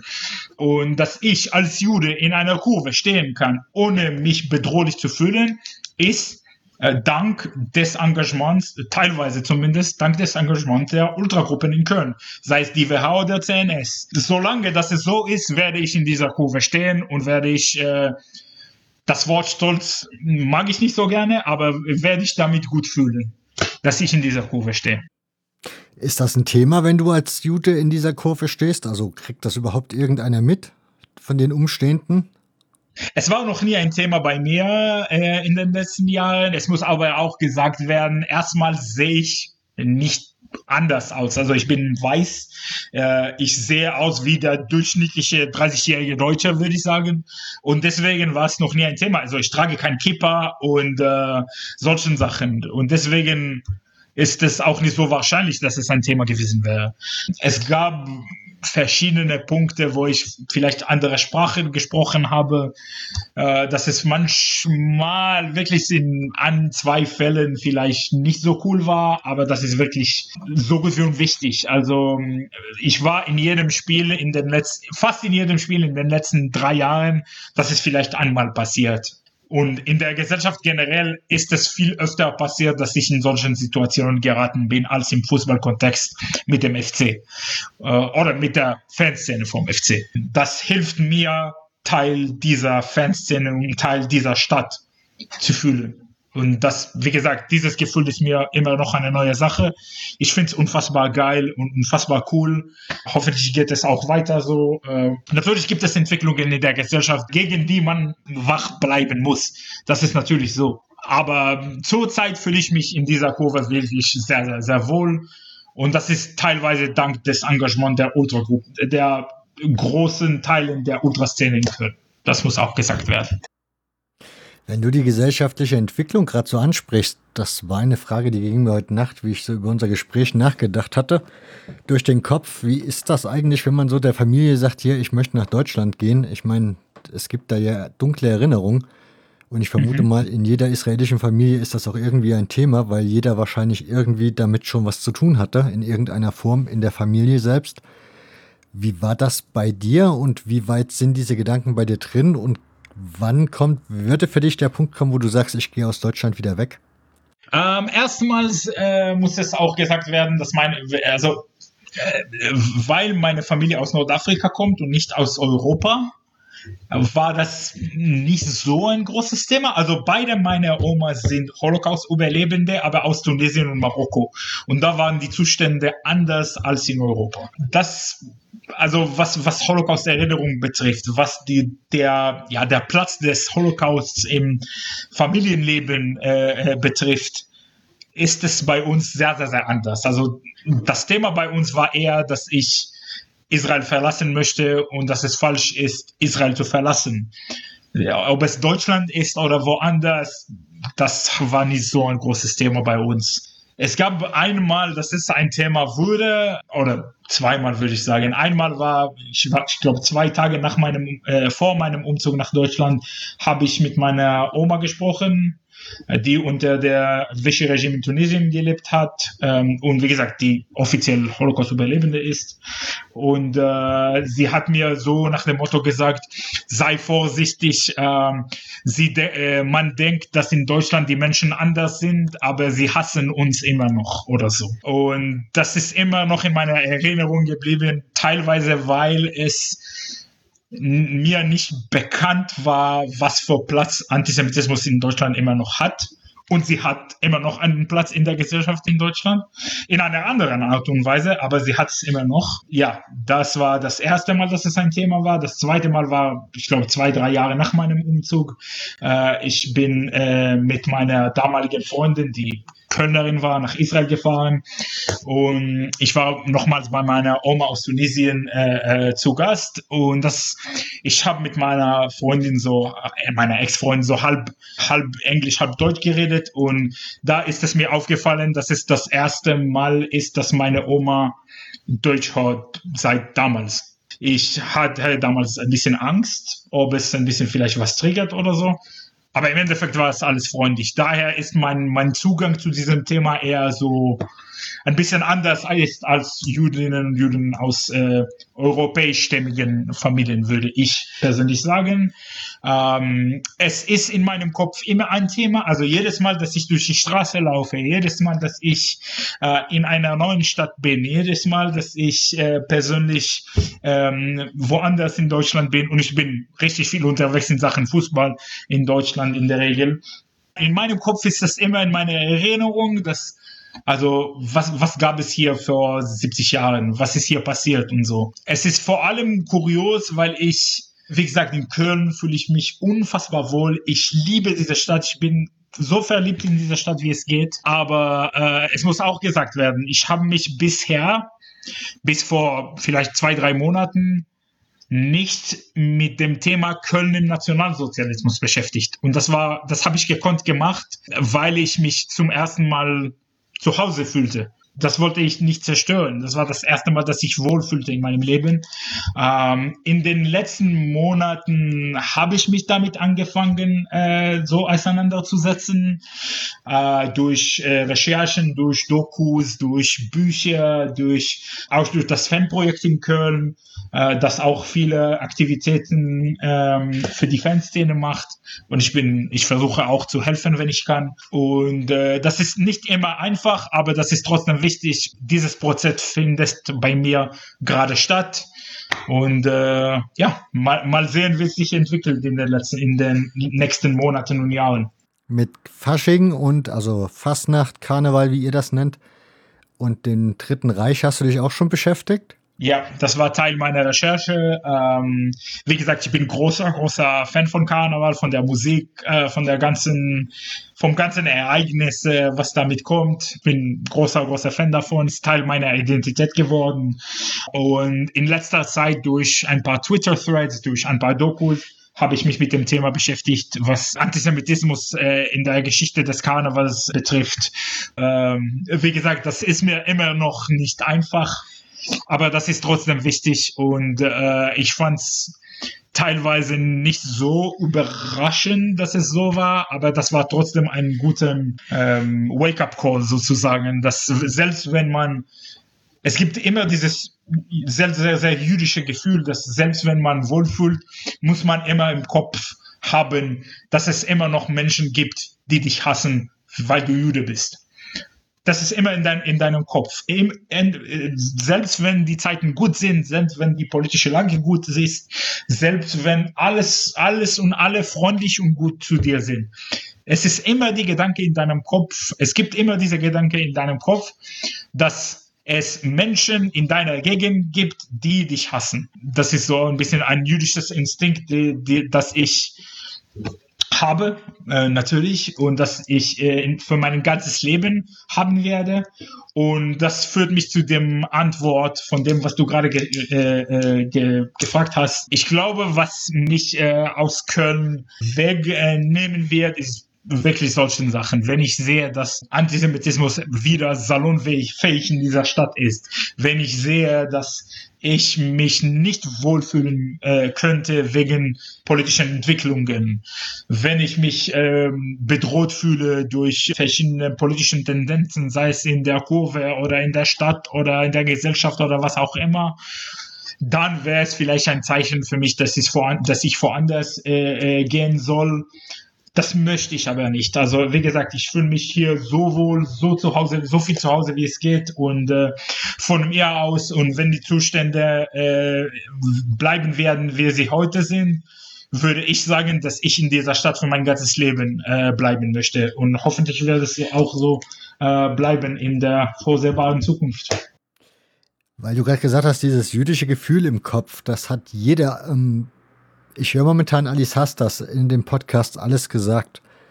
Und sie redet ja so, sie erzählt halt auch so, diese schwarze Position nimmt sie ja ein und erzählt dann auch von diesem Rassismus und diesen Gedanken, die sie da so in ihrem Kopf hat und die Tatsache, welchen Rassismus wir, auch ich, der ja der Meinung ist, er ist auch ein Linker und ist da schon ein bisschen aufgeklärter, welche Rassist, mhm. rassistischen Denkmuster ich trotzdem in meinem Kopf drin habe und auf die ich immer wieder reinfalle.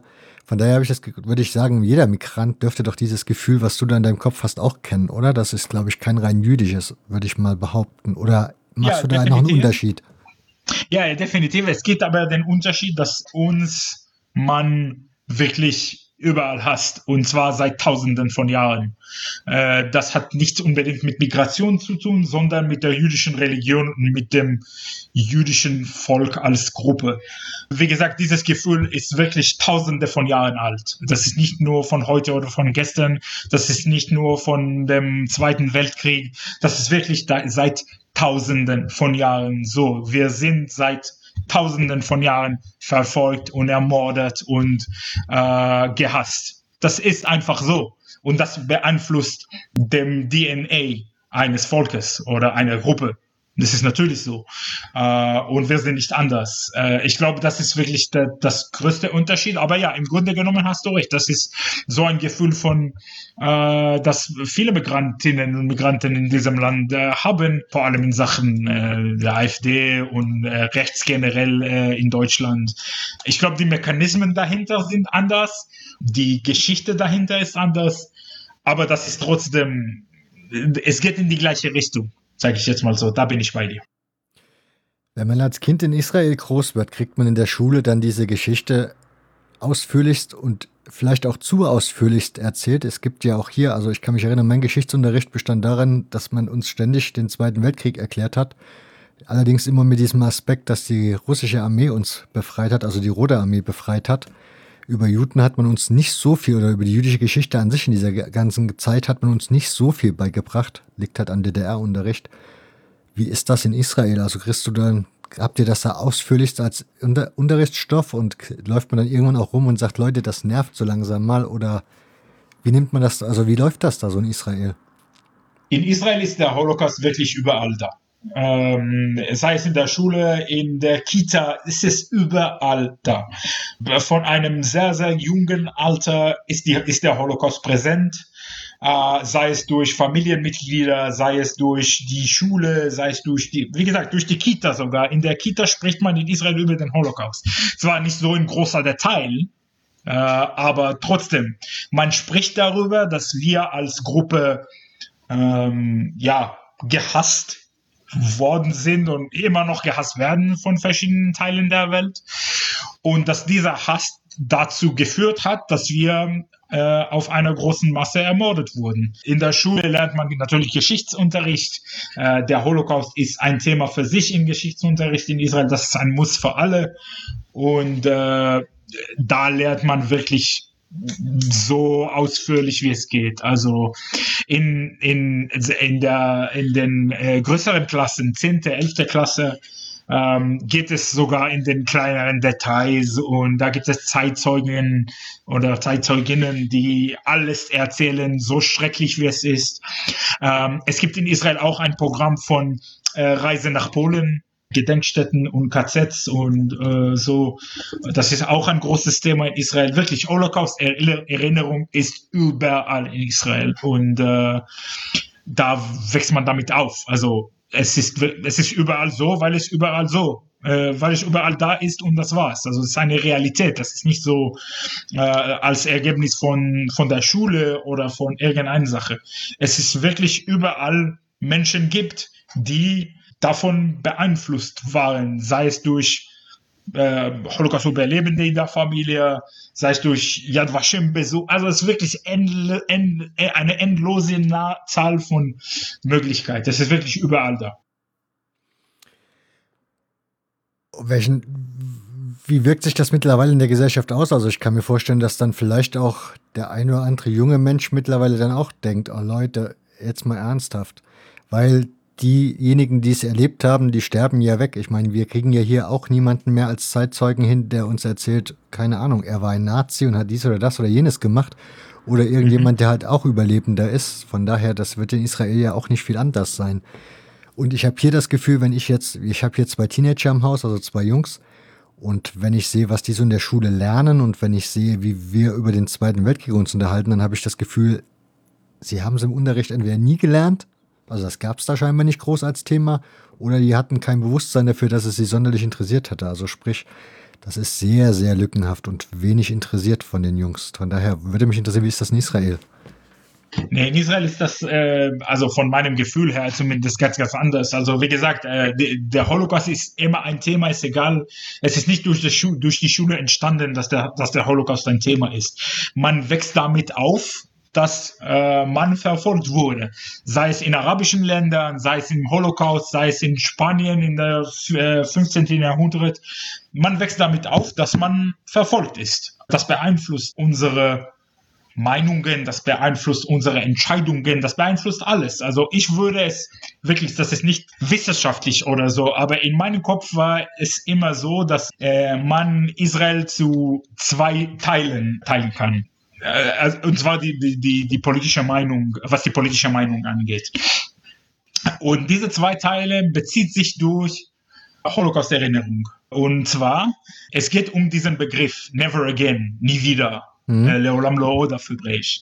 Ein Teil der Gesellschaft äh, sagt, nie wieder heißt, dass es nie wieder passiert, zu allen. Es ist egal, äh, welch, über um welchen Menschen es geht. Menschen sollen sowas, zu Menschen soll sowas nicht passieren, Punkt. Und deswegen müssen wir uns dafür einsetzen, für Menschenrechte, für Linksein, für Akzeptanz, äh, für, äh, ja, für diese, äh, ja, ich würde sagen, sozialistischen Ideen von, von äh, Solidarität und solchen Sachen. Das ist die eine, der, der eine Teil.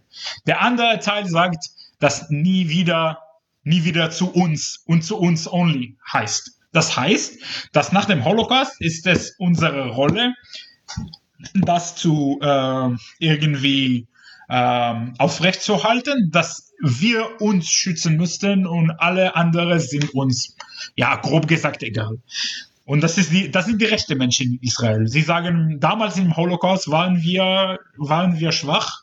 Wir konnten uns nicht, nicht wahren, nicht wehren, sorry. Ähm, heute wird es nicht passieren, weil wir, weil wir den Staat Israel haben, weil wir eine Armee haben.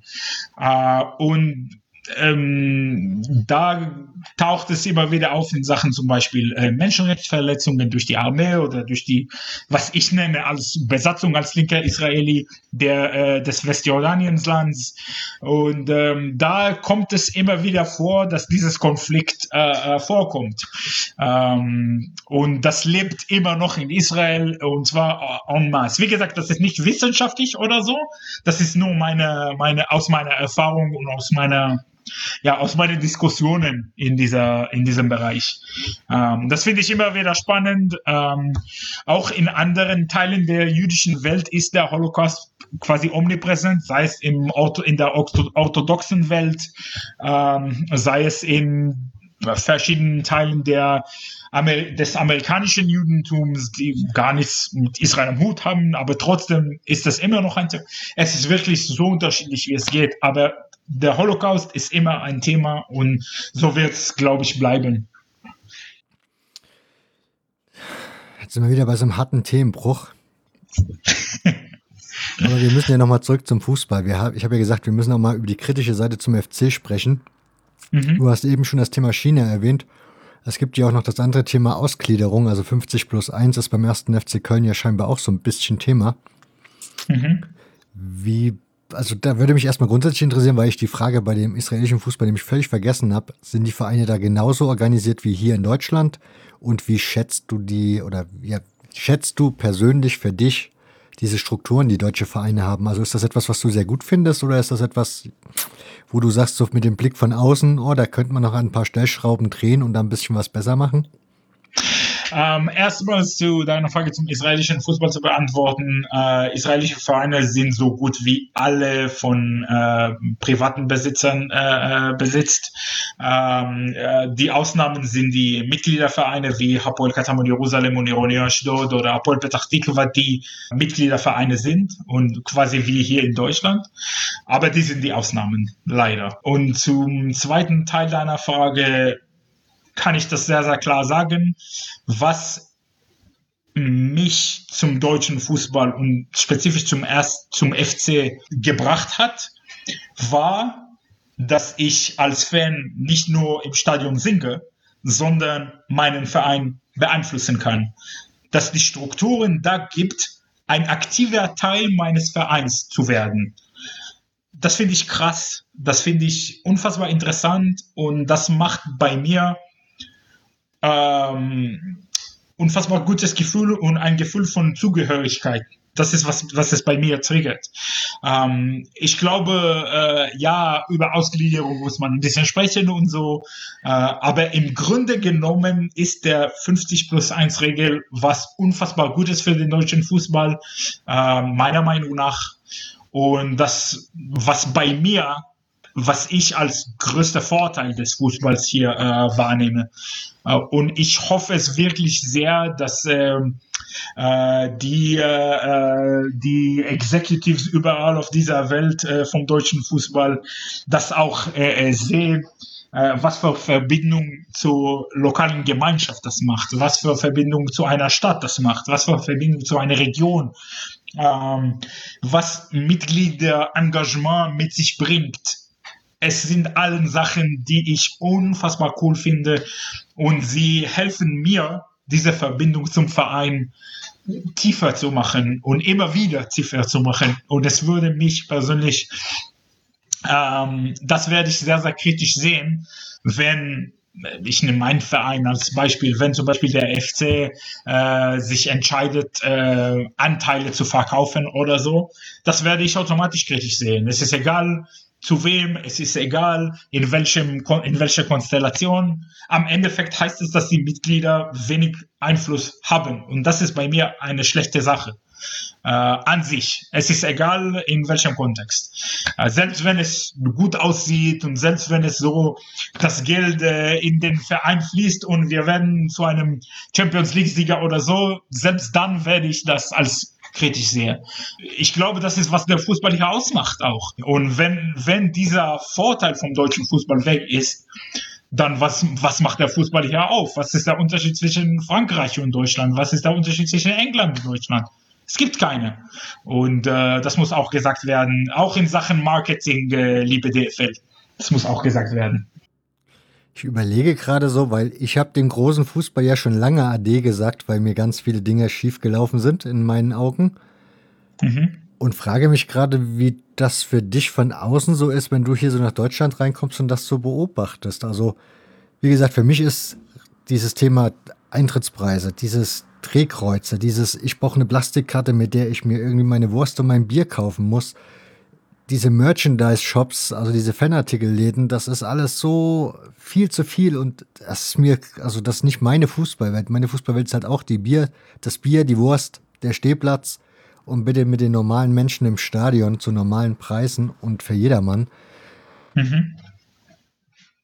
Ja, definitiv. Also sehe ich, sehe ich genauso wie du. Ich glaube, dass mein Zugang zu diesem Thema ein bisschen anders ist, weil mhm. ich erstmals andere Fußballkulturen kennt, nämlich England und Israel, äh, wo die Zustände ganz, ganz, ganz anders sind.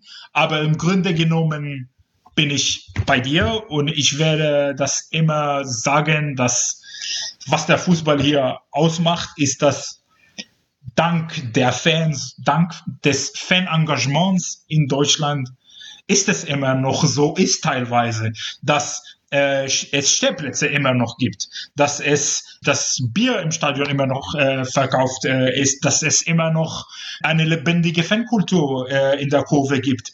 Das sind alle, dass, dass die 50 plus 1 äh, Regel immer noch stark, äh, ja, nicht voll, aber trotzdem, dass es immer noch diesen Regel gibt. Das, das ist zu großen Teilen dank des Engagements vieler Fan- und Ultragruppen.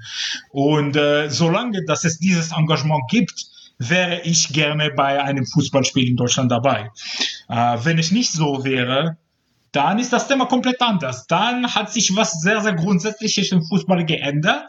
Und dann würde ich mich fragen, ob es der richtige Ort für mich ist. Aber zum Glück sind Fan- und Ultragruppen in Deutschland sehr gut miteinander verbunden und organisiert und sie benutzen diese Organisationsskills, um diese Themen voranzubringen. Das hilft mir als Journalist, der diese Leidenschaft für Fankultur hat, auch über diese Themen zu berichten. Und das hilft mir auch als Mensch, der gerne zum Fußball hier in Deutschland geht, ähm, zu verstehen, warum es so wichtig ist und was den Menschen hier oder den Stadiongängerinnen hier wichtig ist. Hoffentlich wird es auch so bleiben und äh, weil ich die, diese, die, diesen Menschen teilweise kennen, würde ich sagen, dass es so bleiben wird in der vorsehbaren Zukunft. Und das ist für mich eine gute Sache. Und natürlich ist der Profifußball, macht der Profifußball trotzdem viel falsch. Das heißt nicht, dass der Profifußball in Deutschland perfekt ist. Gar nicht. Ähm, ich glaube, äh, in vielen verschiedenen Bereichen gibt es sehr, sehr starke Verbesserungsbedarf. Äh, und zum Glück gibt es auch die Fanvertreterinnen, die darüber sprechen, um diese Themen voranzubringen. Äh, und hoffentlich wird es auch äh, zu Ergebnissen äh, führen. Aber im Grunde genommen, solange dass die Fans hier oder dass die Fangruppen, Ultragruppen, Mitgliederinnen eine Stimme haben, wäre ich gerne dabei, sowohl als Fan als auch als Journalist. Wenn es was sehr Grundsätzliches da ändern würde, da werde ich Probleme haben äh, und äh, mal sehen, wie, sich, wie es sich entwickelt. Kommen wir mal zu deinem Job als Journalist. Du mhm. hast ja schon erzählt, wie du zu zur Deutschen Welle gekommen bist. Du bist jetzt dort in der Sportabteilung. Mhm. Jetzt ist aber das, jetzt ist mir neu, dass man sich in Sportabteilungen auch mit Fankultur beschäftigt. Also, dass man irgendwie den Spielbericht vom Wochenende schreibt, vom lokalen Verein und sowas, ist mir alles geläufig, aber seit, oder ist das etwas, was du dir speziell auf die Fahne geschrieben hast, was es so gar nicht bei der Deutschen Welle gibt? Oder ist das etwas, wo der Chef zu dir kam und gesagt hat, hier, du gehst doch immer zum FC ins Stadion und du kennst dich da so ein bisschen aus, mach das mal bitte zu deinem Schwerpunkt? Ähm, das war eher so eine Sache, die sich in, mit der Zeit entwickelt hat. Also wie gesagt, so äh, das war nicht so meine Absicht, äh, Fankulturjournalist zu werden, sondern ich wollte halt alles wissen, was ich kann von dieser Fußballkultur, von diesem von dieser politischen Lage, von dieser Gesellschaft, von den verschiedenen Städten. Das wollte ich einfach so schnell wie möglich wissen und erfahren. Und äh, um das zu wirklich so schnell wie möglich äh, hinzubekommen, habe ich wirklich durch Deutschland gereist und zwar viel um das zu erfahren. Und langsam habe ich auch mit ein paar Menschen gesprochen und Kontakte sind entstanden, auch durch Twitter, aber auch durch meine ähm, Groundhopping-Reisen. Und äh, mit der Zeit habe ich angefangen, ähm, ja, Themen vorzuschlagen. Also vielleicht äh, nur so, dass ihr wisst, es gibt diesen, dieses, dieses Thema. Ähm, äh, ich habe keine Berichte in anderen äh, Medienhäusern äh, gesehen. Vielleicht wäre das was für uns. Das war der Anfang und das hat sich mit der Zeit äh, viel mehr entwickelt. Es hängt auch daran, dass fast zu, zum selben Zeitpunkt ist noch ein Kollege von mir in die Redaktion gekommen, der auch sehr, sehr gut, der sich auch mit Fankultur äh, auskennt, der Matt Ford, alle kennen ihn natürlich. Mhm. Äh, und wir sind zusammen irgendwie in dieser Rolle gewachsen und immer miteinander darüber gesprochen, wie wir die verschiedenen Themen nach vorne bringen können. Ähm, der ist ein super guter Freund von mir. Äh, wir, wir, fahren mittlerweile auch zu Man United Auswärtsspielen zusammen. Der ist auch Man United Fan.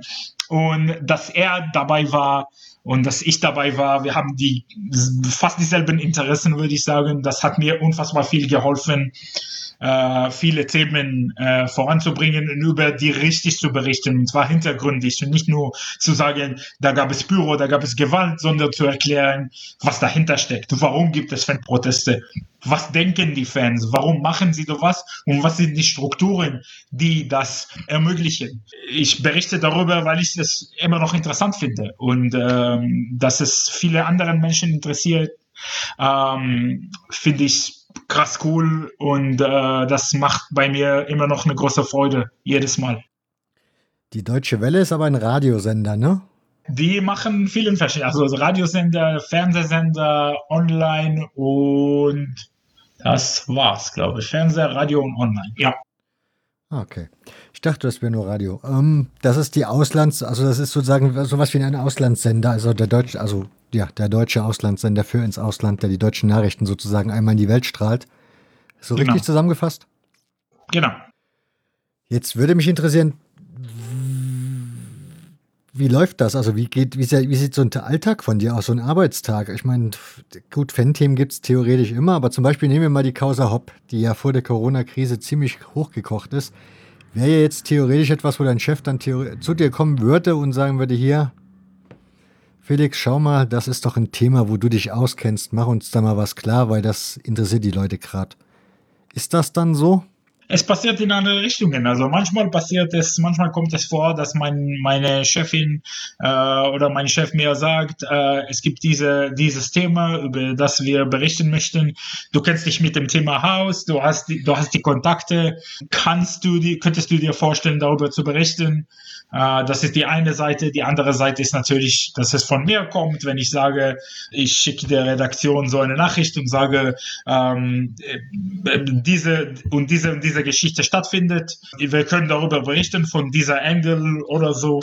Und dann können die das nehmen, können die das nicht. Ähm, natürlich gibt es zudem, also es gibt nicht nur meine Berichte bei der Deutschen Welle, sondern auch meine, meine äh, Social Media äh, Accounts, sondern, äh, nämlich mein Twitter Account, in dem ich auch viele Sachen mache, die ich manch, die, die manchmal vielleicht nicht ja, nicht passend zu einem Artikel sind. Äh, manchmal gibt es Sachen, die kleine Updates von der Fankultur in Deutschland sind oder manchmal Sachen, die die Deutsche Welle nicht annehmen möchte. Und deswegen schreibe ich eine Thread darüber oder so. Also es ist wirklich dynamisch und ändert sich stets und fast jeden Tag.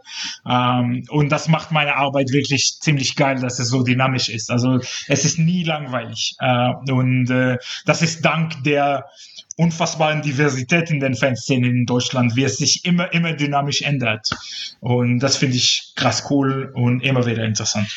Aber der Twitter-Kanal hat nichts mit der Deutschen Welle zu tun, ne? Nee, das ist meine Kanal. Das ist äh, ziemlich, das bin ich und das, äh, da ist, da ist es geschrieben, dass ich Deutsche Welle Journalist bin, aber mache auch Freelance-Sachen. Ja, also dieser, dieser, dieser Account habe ich persönlich entwickelt, ja, ohne die deutsche, nicht ganz ohne die deutsche Welle, aber das ist meine persönliche, mein persönlicher Account mit meinen Meinungen und meinen Ansichten und meine, meinen Positionen, sowohl in Sachen Fankultur auch in Sachen, als auch in Sachen Politik.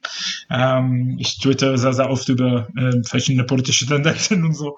Und äh, das, das bin ich. Das ist nicht die deutsche Welle, aber ja, also äh, es, es, es, es, es, mein, mein Account sagt explizit, dass ich auch für die Deutsche Welle arbeite, weil es auch Teil der, äh, ja, man muss äh, transparent sein und sagen ganz genau, wo du arbeitest. Es ist äh, Teil der Transparenz äh, meiner Meinung nach und das mache ich auch. Twittert hier privat, was die meisten Journalisten da stehen haben. Wäre die, genau. Frage, wär die Frage mit der Neutralität. Also ich meine, du bist ja jemand, der in der Fanszene dann so mehr oder weniger jetzt verankert ist beim FC und schreibst gleichzeitig über Fanthemen. Hat man da nicht auch Angst, dass man da vielleicht eine zu rosarote Brille in Sachen Fankultur aufhat und zu unkritisch wird? Das ist eine gute Frage. Ähm, erstmals äh, glaube ich, dass es ein grundsätzliches Unterschied zwischen der Medienkultur in Israel und Deutschland gibt. Ähm, ich komme aus einer Medienkultur, wo Objektivität nicht existiert. Jeder Journalist oder jede Journalistin hat eine Meinung und diese Meinung ist durch die journalistische Arbeit vertreten. Ähm, es muss aber auch gesagt werden, dass auch, ich sage es auch bei mir, ich glaube, dass Neutralität bei Menschen grundsätzlich nicht existiert. Ich sage es einfach, wie es ist. Jeder Mensch ist von einer Kultur beeinflusst, von einer Sprache beeinflusst, von einer politischen Erziehung beeinflusst. Diese ganzen Sachen beeinflussen Journalistinnen und Journalisten und deren Arbeit. Das ist faktisch so. Man kann versuchen, neutral zu bleiben, aber ähm, ob man es schafft oder nicht, glaube ich eher nicht. Ähm, ich sage es immer, dass ich Fankultur äh, äh, super interessant und cool finde.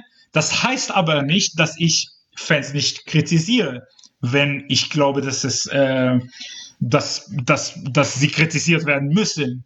Äh, ich habe Artikel zum Beispiel über Antisemitismus in den Kurven geschrieben. Ich habe äh, Artikel über Sexismus in den Kurven geschrieben. Ich habe äh, äh, Artikel über äh, Hooliganismus und Rechtsextremismus in den Kurven geschrieben. Äh, ich berichte sehr oft über verschiedene äh, homophobische, sexistische Tendenzen in der Kurve regelmäßig, weil diese Themen sind mir wichtig. Ähm, und ich glaube, dass in vielen verschiedenen Punkten die, Fan kritis die Fans kritisieren werden müssen. Und das mache ich auch. Ähm, aber das ist auch mir wichtig zu sagen, erstmals, wie gesagt, transparent zu sein. Ich bin selbst Fan des ersten FC Köln. Ich bin selbst aktiver Fan. Ich fahre zu fast jedem Spiel äh, mit einem Fanclub. Und zwar privat, nicht nur wegen meiner Arbeit. Ähm, und in diesem Kontext müsst ihr meine Berichte sehen. Ob ihr meine Berichte gut oder schlecht findet, das ist eure Sache. Das müsst ihr beurteilen als meine Leserschaft sozusagen. Aber ähm, ich habe noch nie gesagt, dass ich äh, äh, 100% objektiv bin, weil sowas gibt es meiner Meinung nach nicht. Und äh, ja, ich bin für lebendige Fankultur, Punkt. Aber das heißt nicht, dass journalistische Werte nicht wichtig finde. Ich, meine Arbeit ist immer, immer mit den strengsten journalistischen Werten äh, redigiert wird was die Fakten betrifft, was äh, die Repräsentation von allen Seiten betrifft, was, ähm, was die Realität repräsentieren, selbst wenn ich sie nicht so als nicht so cool finde. Und das ist Teil meiner Arbeit, das ist Teil von dem, was ich mache. Äh, und ich versuche es so gut wie möglich zu machen mit meinem Verstand von sowohl von Fankultur als auch von meiner Position als Journalist. Manchmal klappt es besser, manchmal nicht natürlich. Ähm, ich wurde in letzter Zeit ähm, auch ziemlich oft von vielen verschiedenen Kolleginnen und Kollegen kritisiert auf Twitter ähm, aus verschiedenen Gründen. Manchmal verstehe ich diese Kritik, manchmal sehe ich das als, als Schwachsinn, aber im Endeffekt ist das das Recht jeden einzelnen zu denken, was sie möchten über meine Arbeit. Ich kann meine Arbeit machen, nur weil ich sie, wie ich sie vorstellen kann und wie ich sie äh, als äh, zurecht sehe. Und das ist genau, was ich versuche zu äh, machen, auch durch Gespräche, die ich führe. Ähm, das Letzte, was ich äh, auch äh, sagen muss in diesem Kontext, meine Art von Journalismus ist nicht über Sachen zu berichten, die aus, mir aus der Ferne sind. Ich berichte über Sachen, die ich ja, manchmal dabei, selbst dabei bin, manchmal äh, meine Freundinnen und Freunde betreffen, manchmal meine Gemeinde. Äh, wie gesagt, ich habe zum Beispiel Artikel über äh, Antisemitismus in den Kurven äh, geschrieben. Da sagt keiner zum Beispiel, das finde ich immer wieder interessant. Ich sage jetzt nicht, dass manche es sagen sollen, aber ich finde es immer wieder interessant, dass wenn ich über Fanthemen berichte, äh, kommen manche und sagen, ah, naja, du bist auch Fan wenn ich über Antisemitismus berichte, sagt niemand, naja, du bist auch Jude. Das ist Teil meiner Identität. Also wirklich kommt es aus verschiedenen Mechanismen, diese zwei ähm, Arten von Kritik. Natürlich ist Kritik gegenüber meiner Arbeit nicht wie antisemitische Kritik gegen mich oder Antisemitismus gegen mich. Die sind zwei sehr, sehr verschiedene Sachen und ähm, die zwei verschiedenen Mechanismen wirken komplett anders. Aber im Grunde genommen ähm, der Teil meiner Identität als Fußballfan ähm, ist ziemlich groß. Der Teil meiner Identität als Jude ist auch ziemlich groß. Und die sind zwei Sachen, die mich als Person einfach machen. Das bin ich. Ich bin Israeli, ich bin Mann, ich bin straight, ich bin Jude, ich bin erster FC Köln Mitglied und Fan. Ich bin ich liebe diese Stadt Köln, ich bin für äh, lebendige Fan. Die sind alle Sachen, äh, und ich bin auch Linker und Antifaschist und Sozialist. Die sind alle Sachen, die mir machen. Die sind alle Teile von mir. Und äh, natürlich beeinflusst das auch äh, die Themen, über die ich berichte, aber die Art und Weise, in der ich über diese Themen berichte, äh, steht nie in Frage. Das ist wirklich mit den höchsten journalistischen äh, Standarten äh, äh, be be berichten werden muss. Und das versuche ich auch zu machen, auch durch äh, meine Redakteure bei der Deutschen Welle, die wirklich unfassbar viel helfen, meine Arbeit zu verbessern. Das ist wirklich die Komplexität, in der ich meine Profes mein professionelles Leben habe. Und das ist wirklich kompliziert. Das ist nie, das ist manchmal nicht einfach. Aber das ist immer interessant und das ist immer eine Herausforderung. Mm, das finde ich wirklich immer wieder cool und äh, das macht bei mir immer wieder ja Spaß und das triggert mich immer besser zu sein und besser zu werden und meine eigene Gedanken zu refinieren und ähm, wirklich kritisch zu denken. Es ist wirklich unfassbar interessant und das macht mein Leben zum unfassbar interessanten Leben, würde ich sagen. Hoffentlich antwortet das deine Frage. Ja, und da habe ich direkt eine Anschlussfrage. Du hast gesagt, du hast Journalismus studiert. Wäre die Frage, weil du gerade das mit der Neutralität angesprochen hast.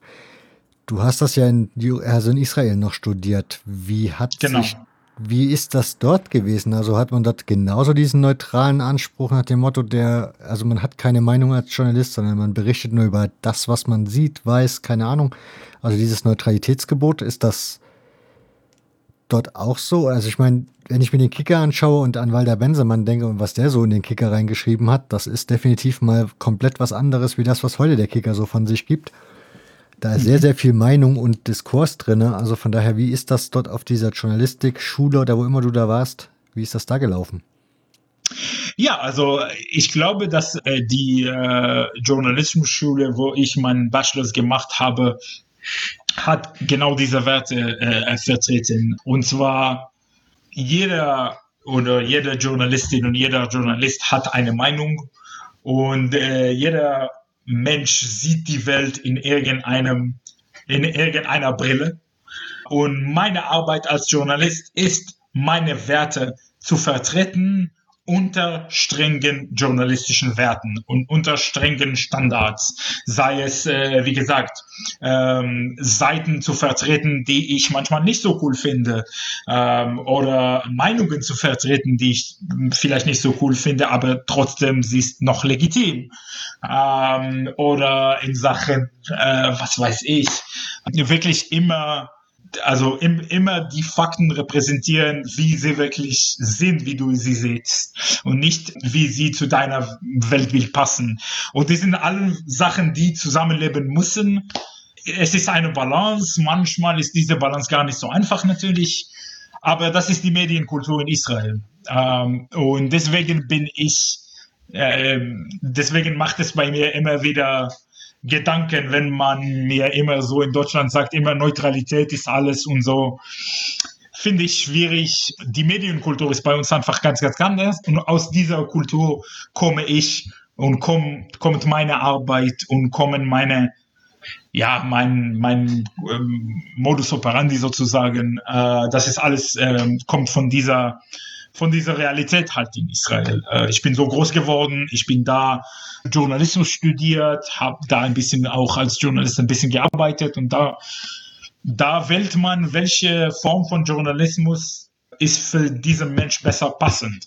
Und zu mir und zu der Person, die ich bin, ist diese Version von Journalismus viel passender als dieser Versuch, neutral äh, zu bleiben ich kann nicht sagen, dass ich neutral bin, wenn ich so klar äh, linker, Antifaschist, äh, Sozialist und Ausländer, Jude, äh, RSF, diese alle Sachen, die mich zu nicht neutral machen. Weil was ich aber trotzdem machen muss, ist, dass meine Arbeit immer meine journalistische Werte vertreten durch Kritik durch Punkte, wo ich vielleicht verschiedene Sachen in der Fankultur in Deutschland nicht so geil finde. Wie gesagt, in Sachen Sexismus, in Sachen Homophobie, in Sachen Antisemitismus, in Sachen äh, in einem anderen Bereich natürlich. Aber äh, ich habe auch äh, früher äh, das kritisiert, wenn Ultragruppen Pyro schmeißen zum Beispiel. Das finde ich auch scheiße. Und das habe ich auch kritisiert. Und äh, dieser Spagat, in, dieser, in diesem Spagat lebe ich. Und das macht mein Leben unfassbar interessant, manchmal auch schwierig, aber immer interessant. Wie hat sich diese Arbeit im Laufe der Zeit jetzt für dich entwickelt? Also ist die Nachfrage nach diesen Themen größer geworden? Also ich habe so das Gefühl, so grundsätzlich ist das Bewusstsein außer, also auch in der Journalistenbubble mittlerweile angekommen, dass bei den Fans dann nicht nur irgendwie die Reichskriegsflagge und irgendwie das Alkohol trinken und sonstiges Rumgepöbel irgendwie angesagt ist, sondern dass Fans sich auch noch drei Gedanken mehr machen können. Von daher, hast du das Gefühl, deine Texte oder deine Gedanken werden dann nachgefragt, also deine Arbeit?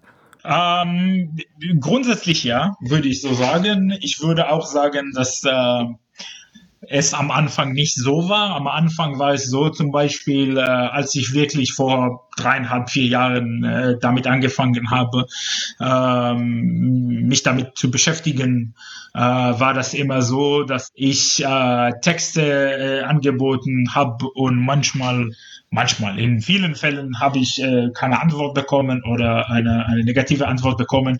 Und damals dachte ich mir, naja, okay, wenn, äh, wenn keiner diese, diesen Text will, dann schreibe ich halt einen, einen Twitter-Thread darüber oder so. Und ich glaube, durch die Popularität äh, von meinen Twitter-Threads ist, das, ist diese Interesse auch so entstanden. Und das war für mich ein Beweis, äh, mit dem ich zu meinen äh, Redakteurinnen und Redakteuren kommen kann sehen und zu, um zu sagen, naja, ihr dachtet, dass es keine Interesse gab, aber hier, da gibt es, äh, was weiß ich, 500 Retweets. Das zeigt, dass äh, Menschen daran Interesse haben und vielleicht wäre es was für uns fürs nächste Mal.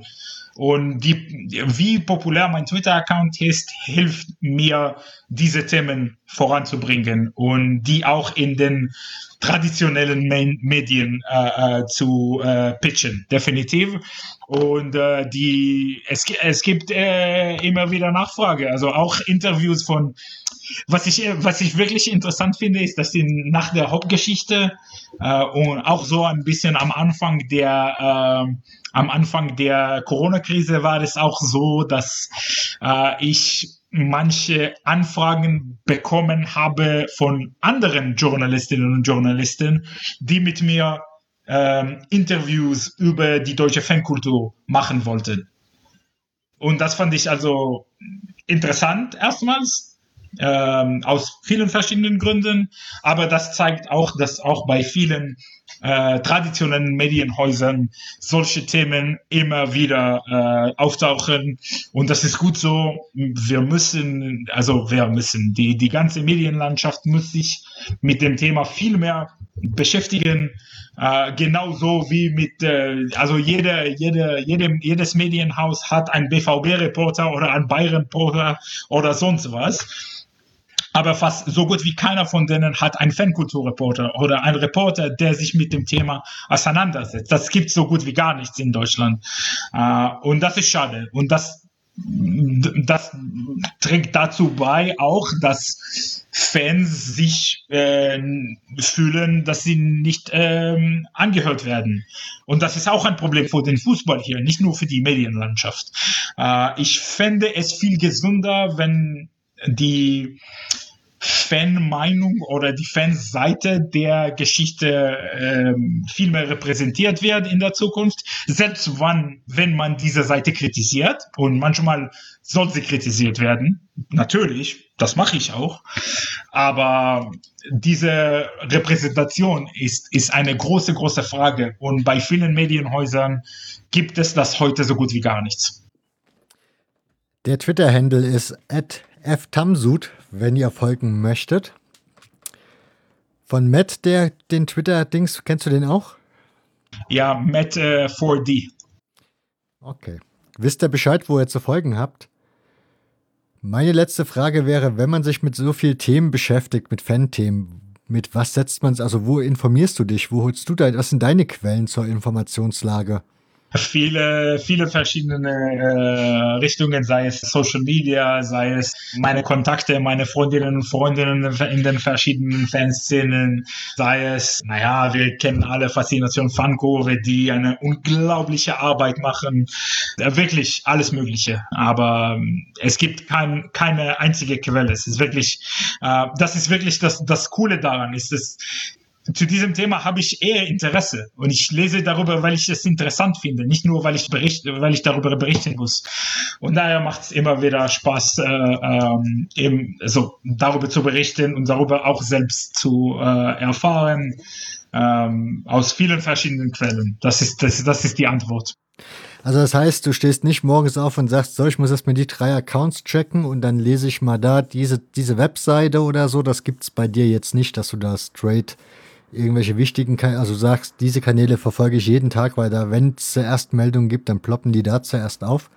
Also etwas, was du mir empfehlen könntest, wo du sagst, da, das wäre auch, wenn du dich in der Hinsicht interessierst, dann folg mal dem Kanal oder liest die Webseite ja, die einzige Webseite, die ich wirklich empfehlen würde, ist wirklich Faszination Fankurve. Die machen eine großartige Arbeit. Sie berichten Sachen wirklich nicht so in einem, aus einem Impuls, sondern mit ein bisschen Hintergrund und so. Das finde ich immer wieder gut und das hilft mir, meine Arbeit besser zu machen. Äh, aber außerdem, ja, es gibt verschiedene Instagram-Kanäle und so, aber bei denen ist das, die folge ich nicht so, denen folge ich nicht so gerne, weil es normalerweise auch verschiedene, ja, Faschos da gibt oder so, Gruppe OF oder sonst was. Das ist wirklich nicht meine Welt. Aber ähm, wie gesagt, die einzige Empfehlung, die ich habe, ist äh, äh, Faszination Fankurve zu lesen. Erlebnis Fußball ist auch ein gutes äh, Magazin, die ich normalerweise lese. Ähm, äh, Blickfang Ultra ist noch ein gutes Magazin. Äh, und wie gesagt, einfach äh, das, de, de, der beste, der beste die beste Empfehlung wäre einfach ins Stadion zu gehen und das mit den Augen zu beobachten und mit den Leuten zu sprechen. Es gibt nichts Besseres auf der ganzen Welt als das. Ein wunderbares Schlusswort. Und jetzt danke ich dir unfassbar und ganz, ganz herzlich für dieses offene, persönliche Gespräch, was jetzt über dreieinhalb Stunden ging. Also danke, danke, danke dafür. Es hat mir sehr, sehr, sehr es hat mir sehr, sehr viel Spaß gemacht. Sehr gerne. Danke, äh, danke fürs Teilnahme. Also wie gesagt, ich bin großer, großer Fan. Seit diesem Podcast mit, äh, mit dem Bremen-Fan, mit Hiro aus Twitter, mhm. bin ich mhm. großer, großer Fan deiner, deines Podcasts. Weiter so und äh, wirklich, äh, es macht mir große Freude, dabei auch selbst dabei zu sein. So, und damit verabschiede ich euch noch. Ich hoffe, ihr habt mindestens genauso viel Freude gehabt. Wie gesagt, folgt F. Tamsud auf Twitter, Schreibt uns, wie ihr das Gespräch fandet. Wenn ihr irgendwas habt, woran ihr euch jetzt gestoßen habt, wenn ihr Kritik äußern möchtet oder uns huldigen wollt, dann geht einfach auf hörfehler.org und dann könnt ihr unter dem Beitrag kommentieren.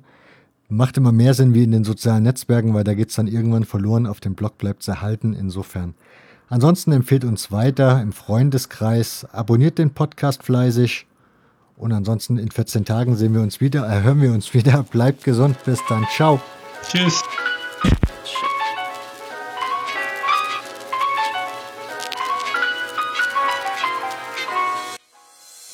Zum Schluss noch eine Anmerkung. Menschen, die auf Twitter diesem Podcast folgen, werden es mitbekommen haben. Felix war die letzten Tage vor der Veröffentlichung recht nervös. Deshalb tut mir doch den Gefallen, wenn euch die Sendung gefallen hat, dann teilt Felix mit, damit auch er wieder beruhigt schlafen kann. Ansonsten der Hinweis, dieser Song, den ihr da hört, ist von Biocratic, Salary Man, von seinem Album Beats, ist erschienen auf Bandcamp unter Creative Commons Lizenz. Ansonsten hören wir uns das nächste Mal mit einer Reise nach Griechenland. Bis dahin, bleibt gesund, macht's gut, ciao.